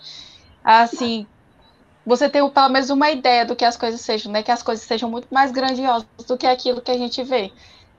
Entendeu? Foi o que eu pensei. O exercício é esse. Sempre quando a gente se volta a cabeça para baixo, tudo que é negativo aflora. Tudo que é negativo potencializa. Então, se você está triste, se você está magoado, se você está com algo negativo, vai aflorar. Então, agora, quando você olha para cima, aí é isso que vocês falaram. Então, ele já viu o futuro, já, já, né, já abriu, já ampliou, você já. Então, é isso. Então, a gente tem que fazer exercício. Toda vez que você perceber que você está cabisbaixo, olhando para baixo, triste, ergue. Ergue a cabeça, olha para cima que talvez, eu até brinco, né? A resposta pode vir de lá. E essa resposta pode ser fé, pode ser o universo, pode ser aquilo que você acredita. Mas as respostas podem vir do alto. Então, é um exercício bom de se fazer. Então, quando vocês se perceberem assim, erga a cabeça. Cara, que legal, adorei. Não, não nunca tinha tentado. E assim, Gostei. que legal. Que Mas, assim, a, assim, eu acho que todo mundo pode ajudar alguém em algum sabe? Sim. Alguma coisa que vocês falaram, assim, a questão de aprender a ficar só. Tem uma, uma pessoa que mudou muito meu pensamento, assim, que ah, eu assisto muito, que é o Gaules, eu assisto muito, né, E ele tem toda uma história muito triste, mas que ele conseguiu dar a volta por cima, então ele tentou suicídio, ele perdeu tudo e tal. Ele então foi agora muito triste tal. Mas ele falou que ele mudou muito, assim, quando ele aprendeu a ser feliz consigo mesmo. Uhum. Quando ele, ele, olhou assim falou assim, nossa, mas eu tô sozinho, mas tô feliz. Então, eu acho que isso, quando eu escutei isso dele, eu falei, caraca, é isso mesmo, né? Quando a gente está feliz com a gente mesmo e quando a gente fica sozinho, fica feliz do mesmo jeito, isso. eu acho que é, é, quando você fica feliz verdadeiramente, sabe? Porque Sim. se você é feliz consigo mesmo, você é feliz com, com todo mundo, com o mundo inteiro. Assim, eu acho que é bem isso é lindo, isso é verdade. Assim, não que a gente esteja pregando aqui, não, gente, mas... tem que ser sozinho. Não é isso. Exatamente. Eu, é, eu, eu adoro, né, o pessoal até brinca que meu capital social é muito rico. Então, assim, graças a Deus, eu tenho muitos amigos, é, pessoas importantíssimas, pessoas que eu sou prioridade na vida delas, elas são as minhas. Mas o momento que eu estou sozinha não é um sofrimento. É uma alegria, é um prazer. Aí você Então, exemplo, ah, eu quero tomar um vinho. Pega uma taça de vinho, toma sozinho. Eu quero tomar um café, um chocolate, sabe? Só fazer sozinho. É ter esse prazer. Ai, eu vou sentar agora, vou ler um livro. Ai, meu Deus, vou poder ver minha série em paz. Entendeu? Coisa simples. Coisa simples. Ah, eu sou muito assim. Né? Que te dão prazer, te dão uma é, alegria. É. é, são coisas tão simples, tão maravilhosas que a gente pode fazer. Então, assim, claro que nesse momento a gente quer muito abraçar pessoas que né? Então, assim, meu pai, meu pai, eu tenho mais de um ano que eu não vejo meu pai. Então, eu quero muito poder chegar, abraçar e beijá-lo. Mas, assim, tem, tem, tem, é, tem é importante a gente também, esse momento de isolamento, a gente está fechado com a gente. Né? Que aí muita gente é o autoconhecimento. Eu tenho certeza que pessoas que, um exemplo, estavam em home office, quando voltar para o trabalho, já vão voltar com uma postura diferente, talvez até mais empática, talvez, né? tendo a outra perspectiva. Então, assim, é muito importante é, isso que ele falou de ajudar. É tão simples, porque às vezes a pessoa pensa muito no, numa questão material. Ah, eu não tenho dinheiro, eu não tenho. Não! Tem outras formas bem mais simples de você ajudar o próximo, e talvez com o pouco que você tem se torna, assim, uma imensidão para outra pessoa. E, tipo assim, talvez, é, esse dia eu até fiz uma enquete de, dessa questão de ajudar. A maioria das pessoas responderam que nesse momento elas não conseguem. Mas elas estão erradas? Não, é porque, como a gente falou, cada uma tem seu tempo. Talvez naquele momento a pessoa está tão. Hoje, ela está tão mergulhada naquilo que ela está sentindo. E é bom, porque também vai ajudar ela no autoconhecimento. Quando ela estiver preparada, ela faz. Então, essa é a questão de pedir perdão. Porque pedir perdão não é uma coisa fácil. Né? E perdoar não é uma coisa fácil. Mas aí, no tempo certo, a pessoa vai fazer, mas é bom fazer porque vai te liberar, te libertar para você viver como ele estava falando do futuro, sabe? Liber, abrir as portas para que você prossiga e não fique carregando é, esse peso, né? Então, assim, a gente tem aprendido acho... muitas coisas, então, estamos abertos né, a aprender muitas coisas e ficar atento, ficar atento ao que está acontecendo, como ela falou. Ah, eu vou me preocupar só no, no setembro amarelo, no outubro rosa, no novembro azul, não. É o tempo todo, ficar atento o tempo todo. Então, aí, a Andréia mandar mensagem todo dia. Por que, ela não está mandando? Deixa eu ver como é que ela está. Mas faz tempo que. Faz tempo que eu não falo com ela, deixa eu ver como é que ela está. Sabe? Coisa simples, que né, todo mundo hoje tem internet, todo mundo hoje tem um telefone, é coisa simples, você mandar, como é que você está? Estou passando, passa como é que você está, tá tudo bem? E quando a pessoa responder, dá atenção, porque também não. Aí vem outro gatilho, né? Que aí você manda, a pessoa responde você, né? Horas depois, ah, não, né? Pelo amor de Deus, né, gente? Ah, mas eu acho que o ato de perdoar, ele é muito assim. Ele não é tipo, ah, você tá perdoado. Não, perdoar é todo dia. Você todo dia perdoa um pouco até aquele momento em que a dor no teu coração, ela sabe que não dói mais, é aquela ferida que ela já não te incomoda. Então, aquele momento é, é que você consegue, assim, olhar para si mesmo e pensar: poxa, eu perdoei, aquela pessoa, ela tá perdoada na minha vida. Entendeu? Eu acho que é uma, um momento, assim, muito importante na vida de qualquer pessoa, porque você se sente, é, assim, libertada. É uma, uma, uma sensação, assim, de liberdade mesmo porque eu depende muito do que aconteceu, claro. Sim. Mas tem coisas que você é, queria fazer, mas não faz porque aconteceu essa situação e você ainda não perdoou. Então acaba tendo aquele privamento, você se priva de, de, de conhecer novas pessoas, é, se priva de conhecer, é, de ter novos amigos, se priva de, de ver um familiar, qualquer outra coisa parecida, por causa daquela situação. Entendeu? Você precisa olhar para si mesmo, perdoa todos os dias. Se você medita, se você ora, se você reza, não importa. É, mas olha, é, re, re, vá se refletir. Será que isso está fazendo bem para mim? Será se esse sentimento é, de ódio, de, de raiva, vai me fazer bem? Entendeu? Eu, particularmente, não sou de dizer assim, ah, eu tô com raiva de alguém. Arma, eu acho que para isso acontecer, eu acho que a pessoa deve ter me feito assim de gato sapato. Sim. Porque é mais fácil eu ficar triste do que ficar com raiva. É, é, é uma coisa que realmente raramente acontece, eu realmente ficar zangada mesmo. é Noel, mesmo que isso aconteça e eu for falar alguma coisa, eu me sinto mal. Entendeu? Eu me sinto muito mal. Eu tenho, ó, eu tava eu tava é, fazendo uma entrevista com o Igor. E aí, bem na hora, a minha vizinha tocou no portão. A minha casa tem um cachorro grande, né? Que é o Thor. E o Thor, eu já perdi, assim, às vezes, de quantas vezes ele participou das lives, né, do podcast, assim, de uma forma indiretamente, porque ele late. Ele não pode ver qualquer movimento que ele vai latir. Às vezes, tu olha para ele, ele já vai latir. Eu não, por exemplo, se eu estivesse comendo aqui na frente dele, ele estava latindo para mim. Então ele aparece assim de uma forma ou outra. E ele late muito alto, né? Porque ele é muito grande, ele é um pastor alemão. Nossa. Aí a minha vizinha veio, não é o meu filhote. na, na, aí a vizinha veio deixar umas tábuas, porque a casa dela estava em construção e ela tinha pedido lá em casa emprestado. Bem na hora que eu fui abrir o portão, ele veio. Aí ele começou a latir, latir, latir, latir. Eu digo, meu Deus do céu, eu digo, não, é, é, dona Fabiana, a senhora deixa aqui depois. Mas eu não expliquei o real motivo. Mas mesmo assim, eu me senti mal, certo? Porque não é da minha natureza não chegar e não abrir a porta da minha casa, a ser para alguém que eu não conheço, né? Pelo amor de Deus.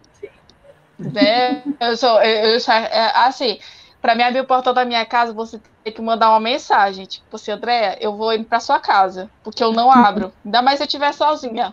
Eu sou, eu sou sincera, eu não vou abrir porque eu tenho medo, as coisas estão do jeito que estão. Você vai confiar? Não confia. Sim. Aí depois eu fiquei pensando, veio aquele peso assim na minha consciência, tipo, meu Deus, a dona Fabiana só veio aqui deixar o meu as minhas tábuas. E eu poderia ter avisado não, dona Fabiana, mas é porque se eu fosse explicar para ela, daqui que ela ouvisse, porque o meu cachorro latindo, e meu cachorro latindo, daqui que ela fosse processar a informação, já tinha coisa, já tinha né, atrapalhado determinado. Eu não, dona Fabiana, depois eu pego. Mas Sim. Mas eu ainda vou pedir desculpa, vou falar com ela, vou explicar, olha, aconteceu isso, é porque eu estava gravando, então ia aparecer nós duas numa certa gravação, né? Falando de é. tábuas, o que não tem nada a ver com o assunto, entendeu? Eu a imagem da senhora, eu quis te preservar. Isso é verdade. Dire... Minha filha, direitos autorais é uma coisa depois cara. Me cobra, depois me cobra direitos de imagens aí, eu tô, né, tô lascada. Ela, André, ela, André, você tava, ela tava, ela, ela, ela poderia dizer assim, nossa, você tava né, fazendo uma exposição da minha figura e eu nem tava sabendo. Tem que é. explicar, né? Tem que, a gente tem que falar. Isso mesmo, não, mas cada situação, né? A, eu, gente, a gente, é verdade. O mais engraçado é que ela não apareceu até agora para deixar as tábuas. Não, ela vai voltar, não, você sabe, né? Você vai ter que ir lá. Vai chegar com a cara mais limpa do mundo. Ô, oh, dona Fabiana, me devolva. É, aí você explica, mas ela vai entender. Mas essa questão do perdão é, é, uma, é muito forte, né? Você perdoar e você pedir perdão para alguém. Porque pedir perdão é você reconhecer que você errou. Né? Você reconhecer e reconhecer que a gente errou não é fácil. Mas também é, é muito mais fácil do que você andar por aí carregando isso. Então tem uma, tem uma parábola da mochila, né? Então a gente carrega uma mochila com muitas vezes coisas assim que não precisa. Né? Claro que tem, igual você falou, tem, tem situações, situações, então coisas que são até mais fáceis de perdoar do que outras. Né? Então, assim, quando eu fui fazer o curso de coaching, como eu falei, é um mergulho, é uma imersão em você. Então, assim, você pula dentro de você e vai abrindo as gavetas, e tem gavetas que você te dói muito, e eu precisava perdoar alguém. Eu tinha um perdão preso dentro de mim. Aí lá eu. E assim, é, o coach é tão maravilhoso que na hora que você vai, né, na, na, nas perguntas e tal, aí vem aquela pergunta que pá, acerta no alvo. Aí alguém, alguém fez a pergunta e em seguida fez alguns comentários que eu. Aí essa pupila dilata e você fala, ah, é isso é isso, e a chave vira. E aí e é maravilhoso, porque aí você começa a viver uma outra coisa na sua vida. Porque você não tem mais esse peso, você não carrega mais isso com você. Isso é magnífico. Então, assim, é, as pessoas seriam muito mais leves se elas começassem a perdoar. Porque às vezes você carrega essa questão, o outro está lá vivendo a vida dele feliz e contente, e você está aí carregando esse peso. O outro está nem lembrando que feriu, não está nem aí, sabe de nada. E você está aí, sabe, martirizando e jogando praga e, e se, se, se, machucando, né? Achando que está ferindo o outro, o outro está nem aí. Está dando nem notícia. É igual aquele tem aqui, aqui a gente fala, né? Se eu não lembro, não fiz. Então, é. tem pessoa, né? Tem pessoa que está nem lembrando. E você está aí carregando isso. Então, tem coisas que não vale a pena. E se for alguém que você ama, que vale a pena, que você vê que foi uma bobagem, chama a pessoa, vamos resolver isso, vamos conversar. Olha, aí talvez a pessoa explicando, você até veja que não. Porque, tipo assim, cada um, nós temos tem a minha versão, tem a versão do outro e tem a versão verdadeira. né? Então nós estamos aqui. Mas tem gente, tem gente que para, para de falar com o outro. Entendeu? Sim. Tipo, ah, acontece qualquer coisa, aí a, a, tem alguém que já para de falar com a pessoa. Eu, meu e Deus, eu olho para aquilo dali, o meu. Eu fico. É, pois é. E eu acho que é horrível você deixar de parar, você parar de falar com outra pessoa por qualquer motivo. Gente, eu acho para me chegar e dizer assim, olha, eu não falo com fulano. Eu, eu nunca tive assim, alguém na minha vida que, que eu chegasse, ah, eu vou parar de falar com ela. É mais fácil essa pessoa parar de falar comigo. Porque é algo muito sério, é algo grave. Você tá, você, você, você tá desfazendo uma amizade, você tá desfazendo um relacionamento que foi construído, entendeu? Mesmo que seja com família, ah, mas ele falou mal de um fulano. Não precisa você chegar e brigar e falar, não. Você conversa, diga, olha, isso aqui está acontecendo. Vamos conversar? Porque é muito melhor do que chegar e, e ter esse tipo de comportamento, entendeu? Que eu acho que, que, que é muito pesado. Você, tipo, aí eu não falo com fulano. Claro que tem pessoas que hoje eu sei que não falam comigo, uhum. mas é, é, é, eu olho e fico, oxe, Claro que eu sinto falta, é óbvio. É uma pessoa, é, são pessoas do meu convívio e tal. Mas eu olho e penso, bom, eu tenho duas opções. Eu posso olhar e ficar triste, de assim, ah, mas a gente tinha um relacionamento tão bom, o que que aconteceu e tal. E se a pessoa não quer fazer pa é, pa as pazes com você, você não pode fazer isso sozinho. Você perdoa para si mesmo.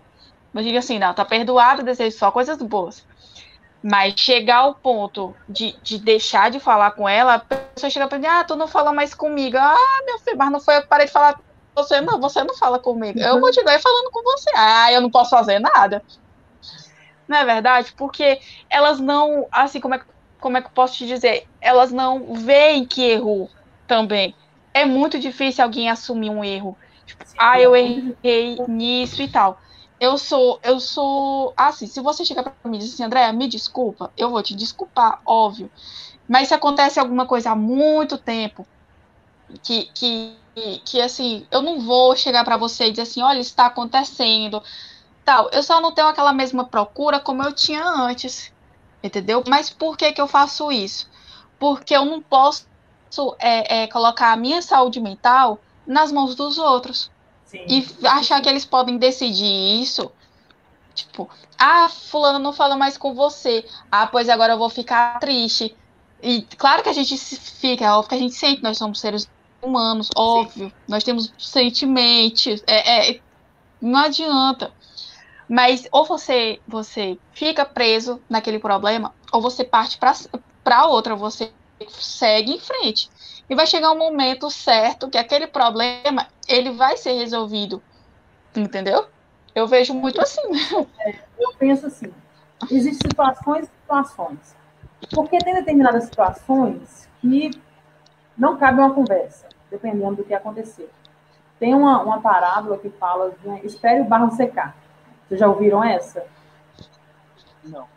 Não, eu, é uma, não, eu não, nunca ouvi. Ela ganhou, ela ganhou um vestido vestido lindo, maravilhoso, e, e a avó dela falou com ela: é, Não, tá chovendo, não vai lá fora com esse vestido. Mas aí, criança, né, toda feliz, foi. Aí foi, caiu na lama com o vestido novo. Aí ela voltou chorando, desesperada, e falando com a avó dela: Não, avó, lava meu vestido, lava meu vestido, porque meu vestido manchou, de, tá tudo sujo de lama. Aí a avó dela falou assim: Não, não vou lavar seu vestido agora, vamos esperar a lama secar, esperar o barro secar. Aí a menina, né, sem entender, vai ser pior. Aí quando o barro secou, sai aquelas camadas, né, mais grossa, né, e fica só a fina no vestido, e lavou e ficou novo. Então, em algum, algumas situações, é melhor esperar o barro secar. Porque dependendo se você for tentar resolver no ímpeto, sabe, na, na emoção, é pior, porque talvez as duas partes não estão determinadas a ouvir, não estão determinadas a, a, a reconhecer que errou, então fica assim, ah, mas você que errou, aí fica uma esperando o outro pedir desculpa, e pode ser pior. Então, em algumas, alguns casos, eu já parei de falar e esperei o barro secar. Então, passou-se um tempo, aí com sabedoria, maturidade, aí sim, aqui, ó, naquela situação aconteceu isso. E por que aconteceu isso? O que aconteceu? Esclarecer. Em outros casos, o tempo te mostra que não vale nem a pena você conversar. Segue sua vida, a outra é. pessoa segue a vida dela e vamos embora. Entendeu? Porque eu, hoje eu aprendi que tem pessoas que saem da sua vida que é para o seu bem. E hoje eu entendi também que assim, ó, tem pessoas que são importantes naquela ocasião. Então, naquela ocasião, vocês sorriram, foram felizes e tal. Passou, saiu dali, acabou. Continua o carinho. Você até às vezes pensa assim, não, podia encontrar com esse plano, tomar um vinho, tomar um café, mas não, ela não faz mais falta na sua vida. E isso é saudável também, porque ela foi importante naquele período, seja um colega de trabalho, seja um amigo da faculdade, seja um vizinho, seja quem for, ela foi importante para aquele momento. E tem pessoas que vão com você até o fim. Né? Elas estão ali na sua vida e elas vão te acompanhar até o fim. Então, assim, é, é, cada situação a gente avalia. A gente avalia, e como a André falou, olhando a nossa saúde mental. Se me faz bem, então, assim, uma, uma das coisas também que, ficar, que andam junto com o dizer não é o ficar se explicando. Então, a gente tem que tomar muito cuidado, a gente tem que ficar se explicando. Não, tem coisas que não. Igual eu falei com vocês, né? Por que você não vai na festa? Eu não fiquei me explicando demais, não. Entendeu? Porque às vezes você vai. Na sua explicação, você até magoa a pessoa. Entendeu? Então, assim, começa. Não, não, não vou. E não precisa mentir mas não precisa falar a verdade, não vou porque eu não quero. Não foi porque eu quis. Né? Não precisa ser tão sincerão assim também. Mas assim também, você ficar explicando, um exemplo. Ah, eu vou comprar um carro. Eu tenho que explicar por que eu vou comprar um carro? Eu vou comprar porque eu quero. Aí eu vou mudar de faculdade. Aí a pessoa já fica sofrendo. Nossa, mas como é que eu vou contar que eu vou mudar de faculdade? Como é que. Não, a escolha é sua, a vida é sua. Entendeu? Então a gente tem que ter essa, tem que ter, começar a ter esse autoconhecimento, essa liberdade de fazer o que a gente quer, sem precisar ficar se explicando. E é, ah, nós vamos viajar, mas nós vamos, ah, a gente vai para a praia. Não, mas eu quero tanto ir para a serra. Ah, mas eu quero ir para a praia. Ela vai você para a praia, sendo que é uma coisa que você não gosta de detesta areia, detesta sol, ou vice-versa. Vamos, vamos para vamos um sítio. Ah, eu detesto o mato, detesto o mosquito, e vai para agradar o outro por vezes nós vamos ter que fazer algo que agrade o outro, isso é verdade. Mas isso não pode ser uma regra. Então, se eu não quero fazer, olha, você não acha que a gente pode. E tem outras formas, e tem formas de você falar, né? Você não acha que seria mais interessante se a gente fosse tal lugar? Ah, por que, que você trocou de faculdade? Nesse momento eu vi que, para minha felicidade, vai ser melhor eu trocar. Ah, vou pedir demissão no meu emprego. Não, mas você tá louca? Em plena pandemia, mas nesse momento eu achei que para minha felicidade é importante eu sair do emprego. Entendeu? Então são coisas simples que eu não preciso me explicar, mas eu só deixo claro para a pessoa que é para minha felicidade, que é a minha escolha, é a minha vida. Ninguém vai viver por mim. Então ninguém tem o direito de escolher por mim também. Andréia congelou.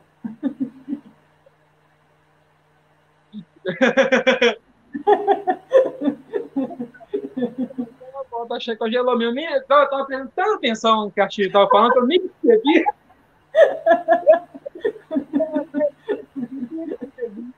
Daqui a pouco ela volta. Né, ela volta. É, mas assim, achei, você falou um negócio que eu achei muito legal, assim, porque eu sou muito assim, sabe? Eu falo muito. Ah, eu sou muito sincero. Às vezes até acho que eu sou muito sincero até demais. Mas eu sou muito sincero, sabe? Então, assim, tem uma coisa que eu não quero fazer, eu não vou fazer. Né? Então, assim, a não ser que, é igual você falou, tem coisa que não tem jeito, não tem que querer nada, tem que ir lá fazer. É, o seu trabalho, por exemplo, seu chefe manda fazer alguma coisa, por mais que você não queira fazer, você vai ter que fazer. Você tem que, você tem que fazer. Você não manda nada. Né? Mas, ah, você tem que fazer. Eu acho que eu prefiro muito mais a, a verdade do que a mentira é, bonitinha, sabe? É, enfeitada, né? Então, eu sou muito sincero porque eu gosto de ser sincero comigo. Então, se tem algum problema comigo, fala. Se tem alguma coisa que eu fala. Porque, assim, a, a, eu prefiro a verdade logo de uma vez. É. Porque, senão, a mentira fica, aí vira a bola de neve, bola de neve, a história lá na frente, e, e aí já podia ter feito a coisa e tal. Então, assim, prefiro muito mais assim, aberto, preto no branco, do que ficar enrolando demais. Né? Não gosto de enrolação, então. Ah, e, e, essa questão da mentira, da verdade, da mentira, eu, por exemplo, eu penso assim, me fala a verdade e eu vou ver como é que eu vou lidar com ela. Exatamente. Mas é melhor eu escolher como eu vou lidar com ela do que eu ter que lidar com a mentira lá na frente. E como você falou, vira uma bola de neve. E claro que tem pessoas que são mentirosas patológicas. Nossa! É, eu conheço pessoas que são mentirosas patológicas. Isso aí é um perigo, porque é, é triste, é muito triste, porque assim, igual um exemplo, eu, conheço, eu tenho uma pessoa na minha família que ela é mentirosa patológica. E ela me enganava muito quando eu era criança, quando eu era adolescente. Eu sempre caía nos golpes dela. Então eu caía demais, até que um dia eu pensei, eu pensei, não, ela não tem como mais fazer parte da minha vida. Então hoje ela não faz parte da minha vida. Então ela sempre, ela ressurge no Facebook com um Facebook novo, mandando convite. Mas é uma pessoa, é uma pessoa perigosa, porque ela, ela fala mentira. Quando a pessoa é patológica, a mentira que ela conta, ela acredita tanto que se colocar ela numa máquina da verdade, ela passa. Porque ela acredita naquilo. Então, assim, ah, mas ela falou verdade. Não, ela não falou verdade. É porque é o cérebro, né? Porque, um exemplo, a máquina da verdade. Para quem não, quem não é patológico, quando você mente, sua voz muda, os seus batimentos cardíacos mudam. Então, agora a pessoa que é patológica não muda, porque para ela, né, ela, essa, essa pessoa da minha família já matou a família toda de ônibus. Pra você ter ideia. A tua família toda depois teve que ressuscitar, porque ela mente, mas daí a pouco ela cai na própria mentira, né? Então, assim, não, é, é, a gente, claro que tem verdades que não devem ser ditas, né? Ah, você tá gorda. Não. Nossa, você até hoje está na faculdade, então tem verdades que a gente não precisa dizer. Então, guarda para você, guarda esse pensamento para você, né? Deixa quietinho aí na sua mente porque tem verdades que. Agora, se você está conversando com um amigo e você vê que ele está precisando de talvez um, um alerta, sabe, olha, você precisa de ajuda. Por que você não procura uma ajuda? É, como que eu posso te ajudar?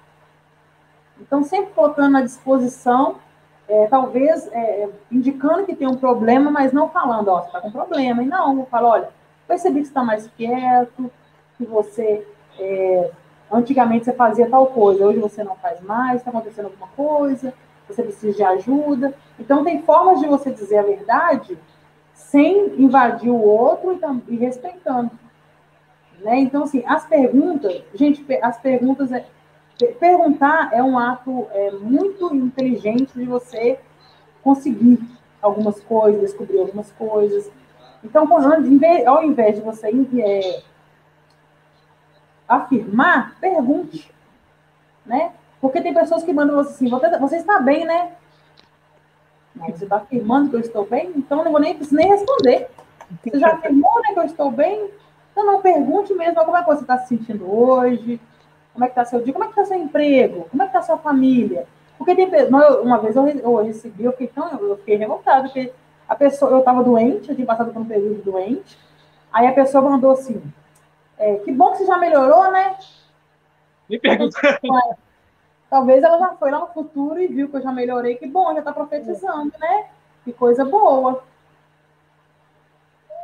Mas eu não gostei, não, porque assim, né? Se ela quisesse realmente saber como eu estava, ela fez o comentário errado. Então, assim, a gente pode, a gente pode falar verdades, falar algumas coisas, mas de uma maneira que não invada o outro, que, né, não, não, que respeite, e que a pessoa tenha vontade de falar sobre, né? Olha, já que ele perguntou, vou falar com ele, hoje eu não estou bem, não. Hoje. E a gente também, e nós também falarmos, quando alguém perguntar, olha, é, hoje eu não estou bem, não. Hoje, nossa, eu me mais triste, estou com uma angústia, uma tristeza que eu não sei de onde vem, sabe? A gente também tem essa, essa. Igual a gente não vai abrir nossa vida para qualquer pessoa, mas como eu falei, cada um de nós deve ter uma pessoa de confiança, se abrir para essa pessoa, né? E, e, procurar ajuda mesmo. André sumiu, agora apareceu. Ah, voltou, voltou. é porque a internet, a, inter, é, a internet daqui tá, tava deu problema. Aí, quando eu prestei atenção, aí tava. tinha parado. Aí, oh, meu Deus do céu.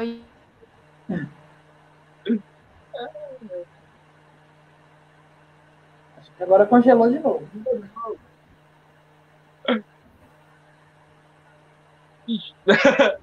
congelou. Vamos dar um segmento. Ela, é, ela volta. Eu queria saber assim, você falou muito da, falou muito da questão de coaching para pessoas individualmente, né? Mas eu imagino que muitas empresas também procurem, não só você, mas todos os em geral, para uh, quaisquer uh, situações que eles estejam passando ali, né? Uh, eu queria saber como é que é uh, o coaching para empresas, qual é a diferença de, de ser para empresa ou uh, ser individual, o que, que muda essas duas então, situações? Assim, eu, assim, eu adoro, igual como, como, lá no início, né, o líder coach, que é a questão da liderança. Então, algumas empresas é, contratam para formatar as equipes. Então, eles têm lá suas equipes e, e procuram um coach para ajudar na, na, questão de planejamento, organização, trabalho em equipe, espírito de equipe. Então, assim, uma vez eu fiz um trabalho para uma rede de odontologia que tem aqui em Belo Horizonte, é, e a equipe de telemarketing, lá é só no telemarketing, né? Então, assim, as vendas, né, são através do telemarketing. Então, essa questão de bater meta, de vendas. Então, tem esse segmento também, que também é um segmento que eu trabalho, que eu gosto muito, como eu falei, essa questão de liderança, é motivação da equipe, e como eu sempre trabalhei em empresa corporativa também, então sempre essa questão de equipes, eu gosto muito dinâmica entre equipes. E tem algumas empresas que contratam ou especificamente para o gerente. Então, assim, eu tenho um gerente lá e eu quero então, um grupo de gerentes, um grupo de supervisores, e eu preciso que eles tenham uma comunicação melhor com os funcionários, com os colaboradores. Então, cada empresa tem a sua, a sua necessidade e contrata o coach para isso. Então, um exemplo, dependendo se for é, um exemplo desse da, da, da odontologia. Então, foram uns quatro encontros quatro a cinco encontros também no hotel. Normalmente a gente faz no hotel, porque o hotel te dá uma estrutura, né? Te dá um ambiente com, com a tela, com tudo, até questão de refeição. Então, normalmente a gente faz em hotel. Fecha, né? Um pacote do hotel e faz em hotel. Aí traz esses funcionários, ou tem empresas que têm a estrutura, então a gente vai até a empresa. Então, traz esses funcionários, a gente elabora dinâmicas voltadas para isso, trabalha em equipe. Então, assim, tem uma dinâmica que é um joguinho, não sei, não sei se você já viu, é, que são uma, casinhas coloridas. Então, são quatro casinhas coloridas, e você monta ali quatro equipes, e cada equipe tem que montar essas casinhas. Só que a comunicação é muito importante, que é o que as empresas mais têm trabalhado nos últimos anos, é melhorar a comunicação da empresa. Então, aí tem várias dinâmicas que você, você faz para colocar mais a equipe entrosada, ou o gerente entrosado com a equipe, como que ele pode melhorar a fala, a comunicação, é, e o que, que eu aprendi, tanto na, na, trabalhando e com o processo de coaching, todos nós, cada um tem uma linguagem. E, e cada um de nós tem um perfil para determinado, determinada vaga. Algumas coisas podem ser aprimoradas, outras não. Então, vou te dar um exemplo. Eu ia muito num shopping aqui em Belo Horizonte. Eu amo cinema, né? Como eu falei, amo filmes e séries. Então, sim, cinema então, é uma das coisas que eu mais estou sentindo falta no momento, é de ir ao cinema. Então, assim, é, alguns shoppings aqui já voltou a ter sessão, mas eu ainda não me sinto segura para ir. Mas é uma coisa que me dói é, não ir no cinema e no teatro. Então, assim, Belo Horizonte, estaria terminando agora a campanha de popularização do teatro, que é uma coisa que todos os anos eu vou, levo minha mãe, levo sobrinhos e amo. Então, beleza. Aí voltando lá no cinema, aí sempre que nesse determinado shopping, na hora que eu saía da sessão, tinha um rapaz incumbido, um funcionário, né? Incumbido de agradecer as pessoas que estavam saindo da sala. Só que esse rapaz, eu não sei te falar se era só uma limitação por timidez, ele tinha alguma limitação que ele olhava para baixo, então provavelmente ele só viu o pé da pessoa, então a pessoa viu o pé da pessoa, ele falava muito obrigado por ter vindo ao shopping, alguma coisa assim. Mas você via que aquele rapaz estava num sofrimento e você fala assim, gente, como assim? E eu me questionei, cadê o gerente que não viu isso? Cadê um supervisor que não viu isso? Então, assim, não tem como você colocar uma pessoa para fazer determinada função que ela ou não está preparada, ela não está à vontade para fazer aquilo. Então, falta muita sensibilidade de alguns líderes de ver isso. Eu, assim, eu entrei em contato com o shopping, até ofereci meu trabalho, né? Que ninguém, ninguém é bobo aqui, né? Mas entrei, entrei em contato com o shopping e tal, por quê? Podia colocar uma pessoa, trocar, simplesmente trocar, tem pessoas que são mais expansivas, porque assim, você acabava de ver um filme maravilhoso, na hora que você saía, tá lá uma pessoa. Você ficava, eu ficava assim, claro que todo mundo tem essa, essa percepção, né? Mas eu ficava assim com dó do garoto, porque não era para ele estar tá ali. Então imagina o sofrimento que era para ele. Então, assim, é, falta muita sensibilidade de alguns gestores, e algumas empresas percebem isso e contratam o coach para fazer esse trabalho. Pra, então, tem uns que faz de tempos em tempos para motivar a equipe, porque nós somos seres que te, temos que ser motivadores. Os líderes normalmente são automotivadores. Então, assim, é, quem é líder, quem é gerente, quem é supervisor, normalmente tem que se automotivar. Agora, dependendo da sua equipe, você precisa estar ali, sempre né, dando injeções de ânimo, dando pílulas de motivação para que as pessoas exerçam seu trabalho da melhor maneira possível, de uma maneira bem humanizada, de uma maneira bem empática, porque né, não é fácil, não é fácil para ninguém. Então, tem empresas que estão aí na frente disso e contratam coach para ajudar aí e faz um trabalho, e com certeza o resultado é muito bacana, o trabalho é muito bacana e também é uma das coisas que eu gosto muito de fazer.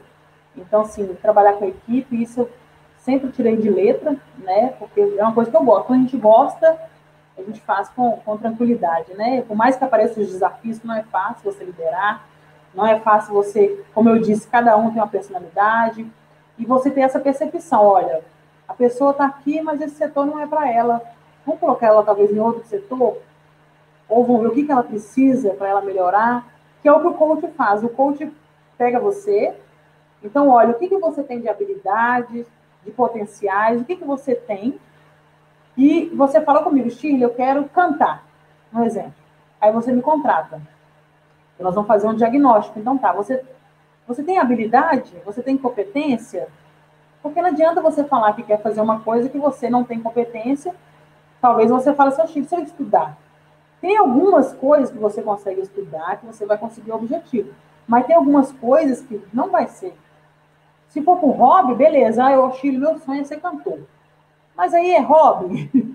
Você quer fazer uma coisa profissional? Porque se você não tiver a competência e a habilidade, você vai se frustrar. né? Então a gente tem que também trabalhar com, com a realidade. Ai, você falou desse menino, eu, assim, eu sempre fui muito tímido. O que me ajudou muito, muito, muito, muito mesmo, para estar aqui hoje, inclusive, foi o, o, estágio que eu fiz no INSS. Hum. Nossa, fiz tantas coisas assim, porque uh, nossa senhora, eu, lembro até hoje, nas primeiras vezes, nossa, terrível. Todinho, todinho, todinho, todinho. Porque diferentes pessoas, pessoas já chegavam, às vezes, chegavam com raiva de você sem nem te conhecer. né? é, pessoas já chegavam com raiva de todo mundo. Aí a gente tinha que dar um jeito, então, assim. Mas me ajudou tanto no final, que eu, eu saí outra pessoa. Com certeza absoluta. Assim. Saí outra pessoa demais. Então, às vezes, ah, eu acho é bom você desafiar pessoas né, a enfrentar isso, porque se não fosse por isso, eu não estaria aqui hoje, com certeza, por isso. Mas é o que se fala também. tem que ter a percepção, porque às vezes você desafia a pessoa, a pessoa mesmo assim não consegue. É. Né? Então, é um exame importante. Né? Tem que ter a sensibilidade, porque, igual eu falei, é, você via que, tinha, que ele estava no sofrimento, porque ele só olhava para o chão. Porque, assim, se, se ele estivesse olhando, no mínimo, assim, para o horizonte, ele estava tentando vencer o desafio. Não, ele olhando para o chão, ele não estava vendo. Então, aí volta naquele exercício que a gente fez né, ele olhando para o chão, ele estava num sofrimento muito grande. Então, tem coisas que não vale a pena, né? E aí depois eu voltei lá e ele não estava mais nessa função. Então, assim, a gente tem que ter a sensibilidade e perceber que todos nós temos nossas limitações. Tem coisas que a gente pode nos desafiar e que a gente vai conseguir. Agora, tem coisas que a agressão vai ser tão grande que não compensa. Não vale, né? Andréia, Ai, ai, eu tive problemas na conexão. Tipo, do nada caiu. Eu digo, meu Deus do céu, parece assim uma coisa. Meu Deus, mas eu, eu, eu na hora que voltou, eu voltei o mais rápido possível. Desculpa. Sim. Não, que Não. isso.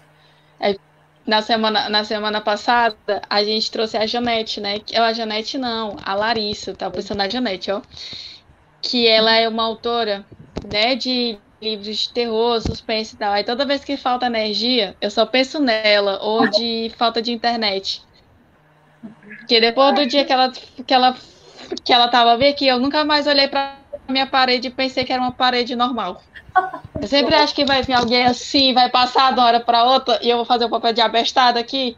Aí todo mundo, André, André, André. E eu, ai meu Deus. Tomara que não seja ninguém, porque eu não queria agora, não. De terror eu gosto, né?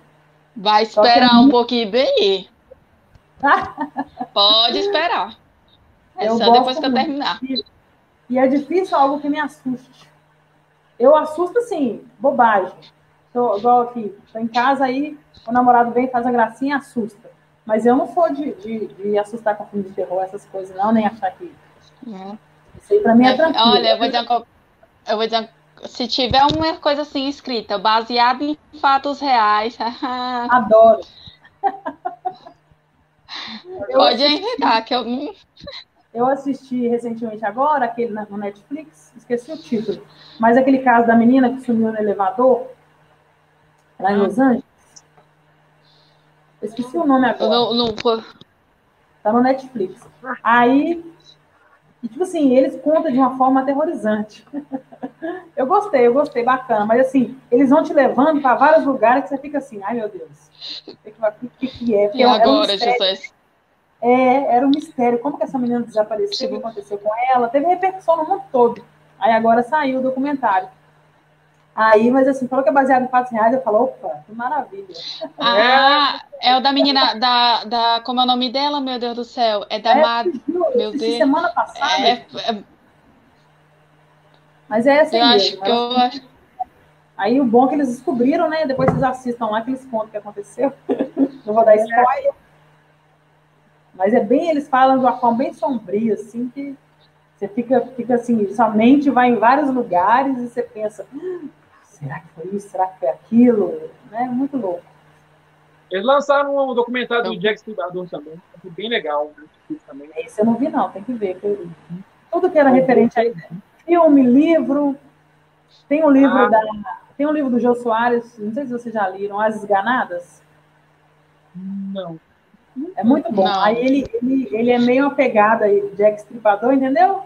Ai, ó. É muito legal. Depois vocês, vocês gostarem do GQ, eu, assim, eu leio tudo. Eu leio é, romance, é, tudo que vocês imaginarem eu leio. Então, aí os livros do Jô Soares eu gosto muito. As Esganadas eu, eu gostei muito.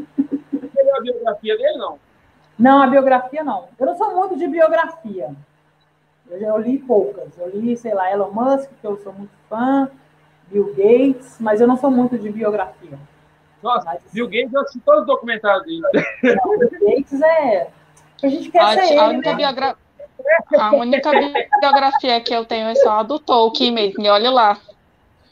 Não, eu é do Bill, do, do Elon Musk. Deve ter mais algumas, eu não lembro. Mas eu não sou muito de. Eu vou lá e pesquiso a biografia, mas de pegar o livro e ler, eu não, não sou essa pessoa. que mais, gente? Se querem, querem perguntar mais alguma coisa? Assim, eu lembro que você falou também que tinha alguns livros para mostrar para a gente. Ah, sim, tá aqui separadinhos. Mostra para a gente, que eu vou anotar tudo, viu?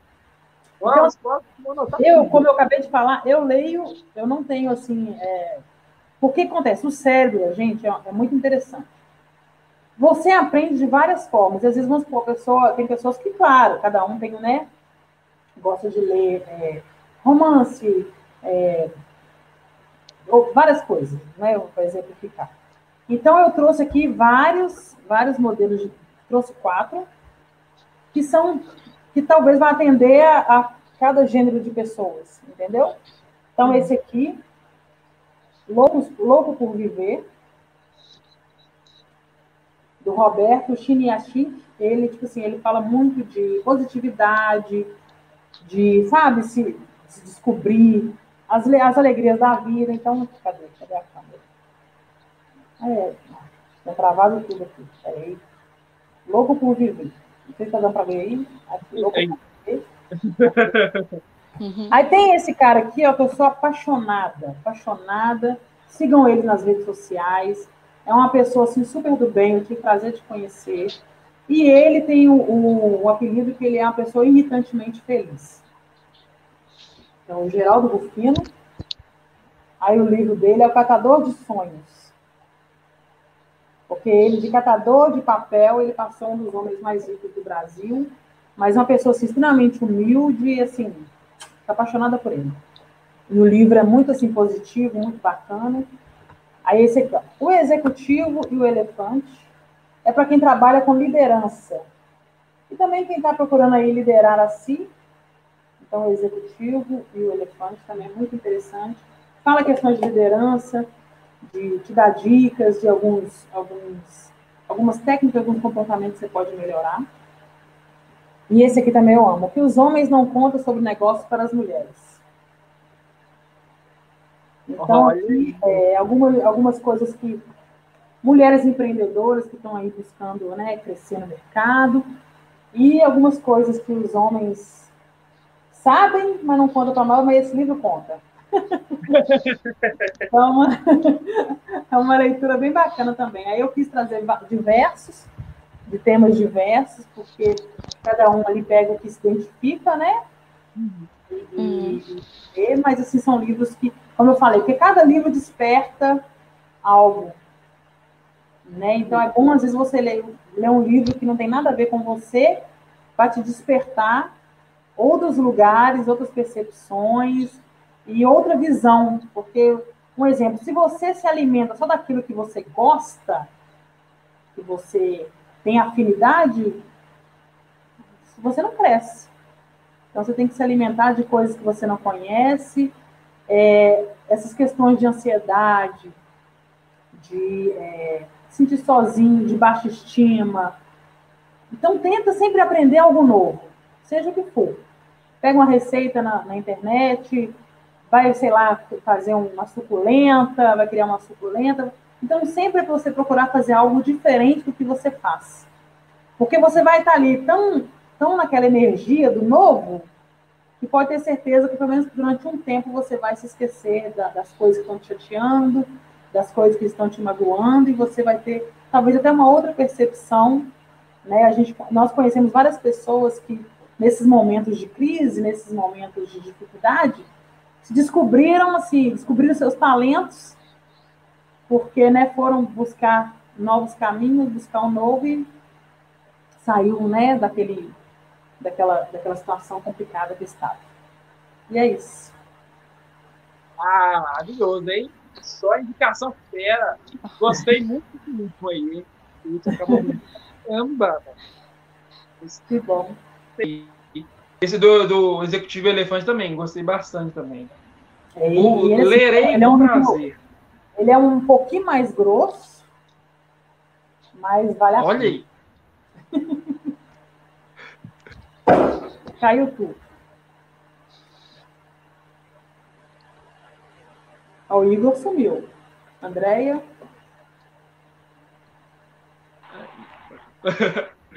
Eu acho assim, que ah, deu certo, tu tá me ouvindo? Olha. Tu, tu, tu, tá, tu tava travado. É, o áudio sumiu de repente. Uai, Uai cadê o povo? É.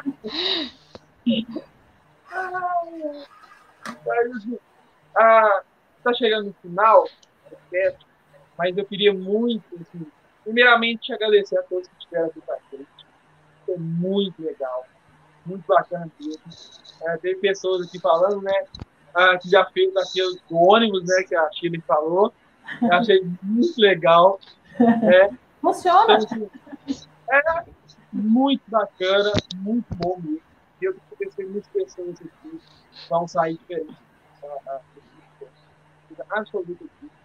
Assim, agradecer a Chile também, porque foi fantástico. A, a duas dinâmicas também, adorei. É, a, foi bem interessante, porque eu nunca tinha feito essa, essa relação. E, nossa, me ajudou bastante ah, em tão pouco tempo. Então, adorei muito, gostei. O papo foi muito bom, tanto é que passou rapidíssimo, né? Então, assim, amei demais. Espero muito que você tenha gostado do estilo. Demais. Amei. Bacana. E a André também ter estado mais mais episódio, né? Nosso podcast. Muito bacana. E com certeza que todo mundo gostou também. Espero que vocês também tenham gostado, viu? Eu quero agradecer muito. Assim, foi, nossa, maravilhoso, porque falar do que a gente gosta é fácil, né? Então, assim, foi uma conversa bem gostosa, bem descontraída.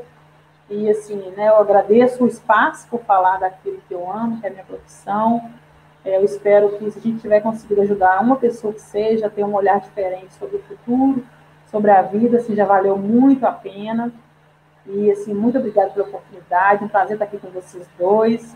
É, dois seres de luz, continuem nesse caminho e que, assim, muitas coisas boas aconteçam para nós de 2021 e que nosso caminho seja cada vez mais lindo e muito obrigada mesmo e me sinto honrada e quero que vocês cresçam e alcancem ainda inúmeras e inúmeras pessoas no Instagram e no mundo.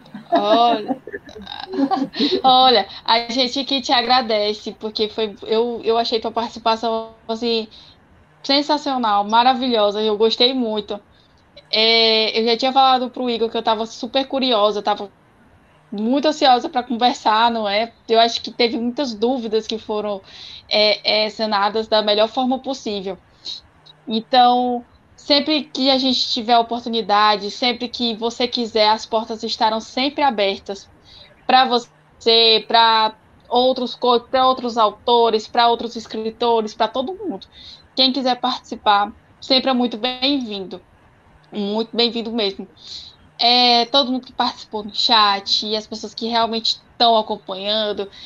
É muito importante, porque né, não adiantaria nós estar aqui se não tivesse a participação também das pessoas, que é mais legal ainda. Então, muitíssimo obrigada. Foi uma honra ter você aqui, viu? Muito, muito, muito, muito obrigada mesmo. Você é maravilhosa. E, ó, e quando vocês quiserem falar de algum tema específico, né, pode me convidar que estarei às ordens. Tá? Muito obrigada, a honra foi minha e muita luz para todos nós. Amém. Amém.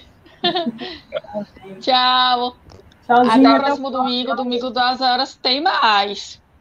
Ah, tem mais. Eu e André estaremos aqui de novo para mais um bate-papo maravilhoso, como foi de hoje, viu? Ó, Beijão para todo mundo. Corações sempre. E estamos juntos, gente.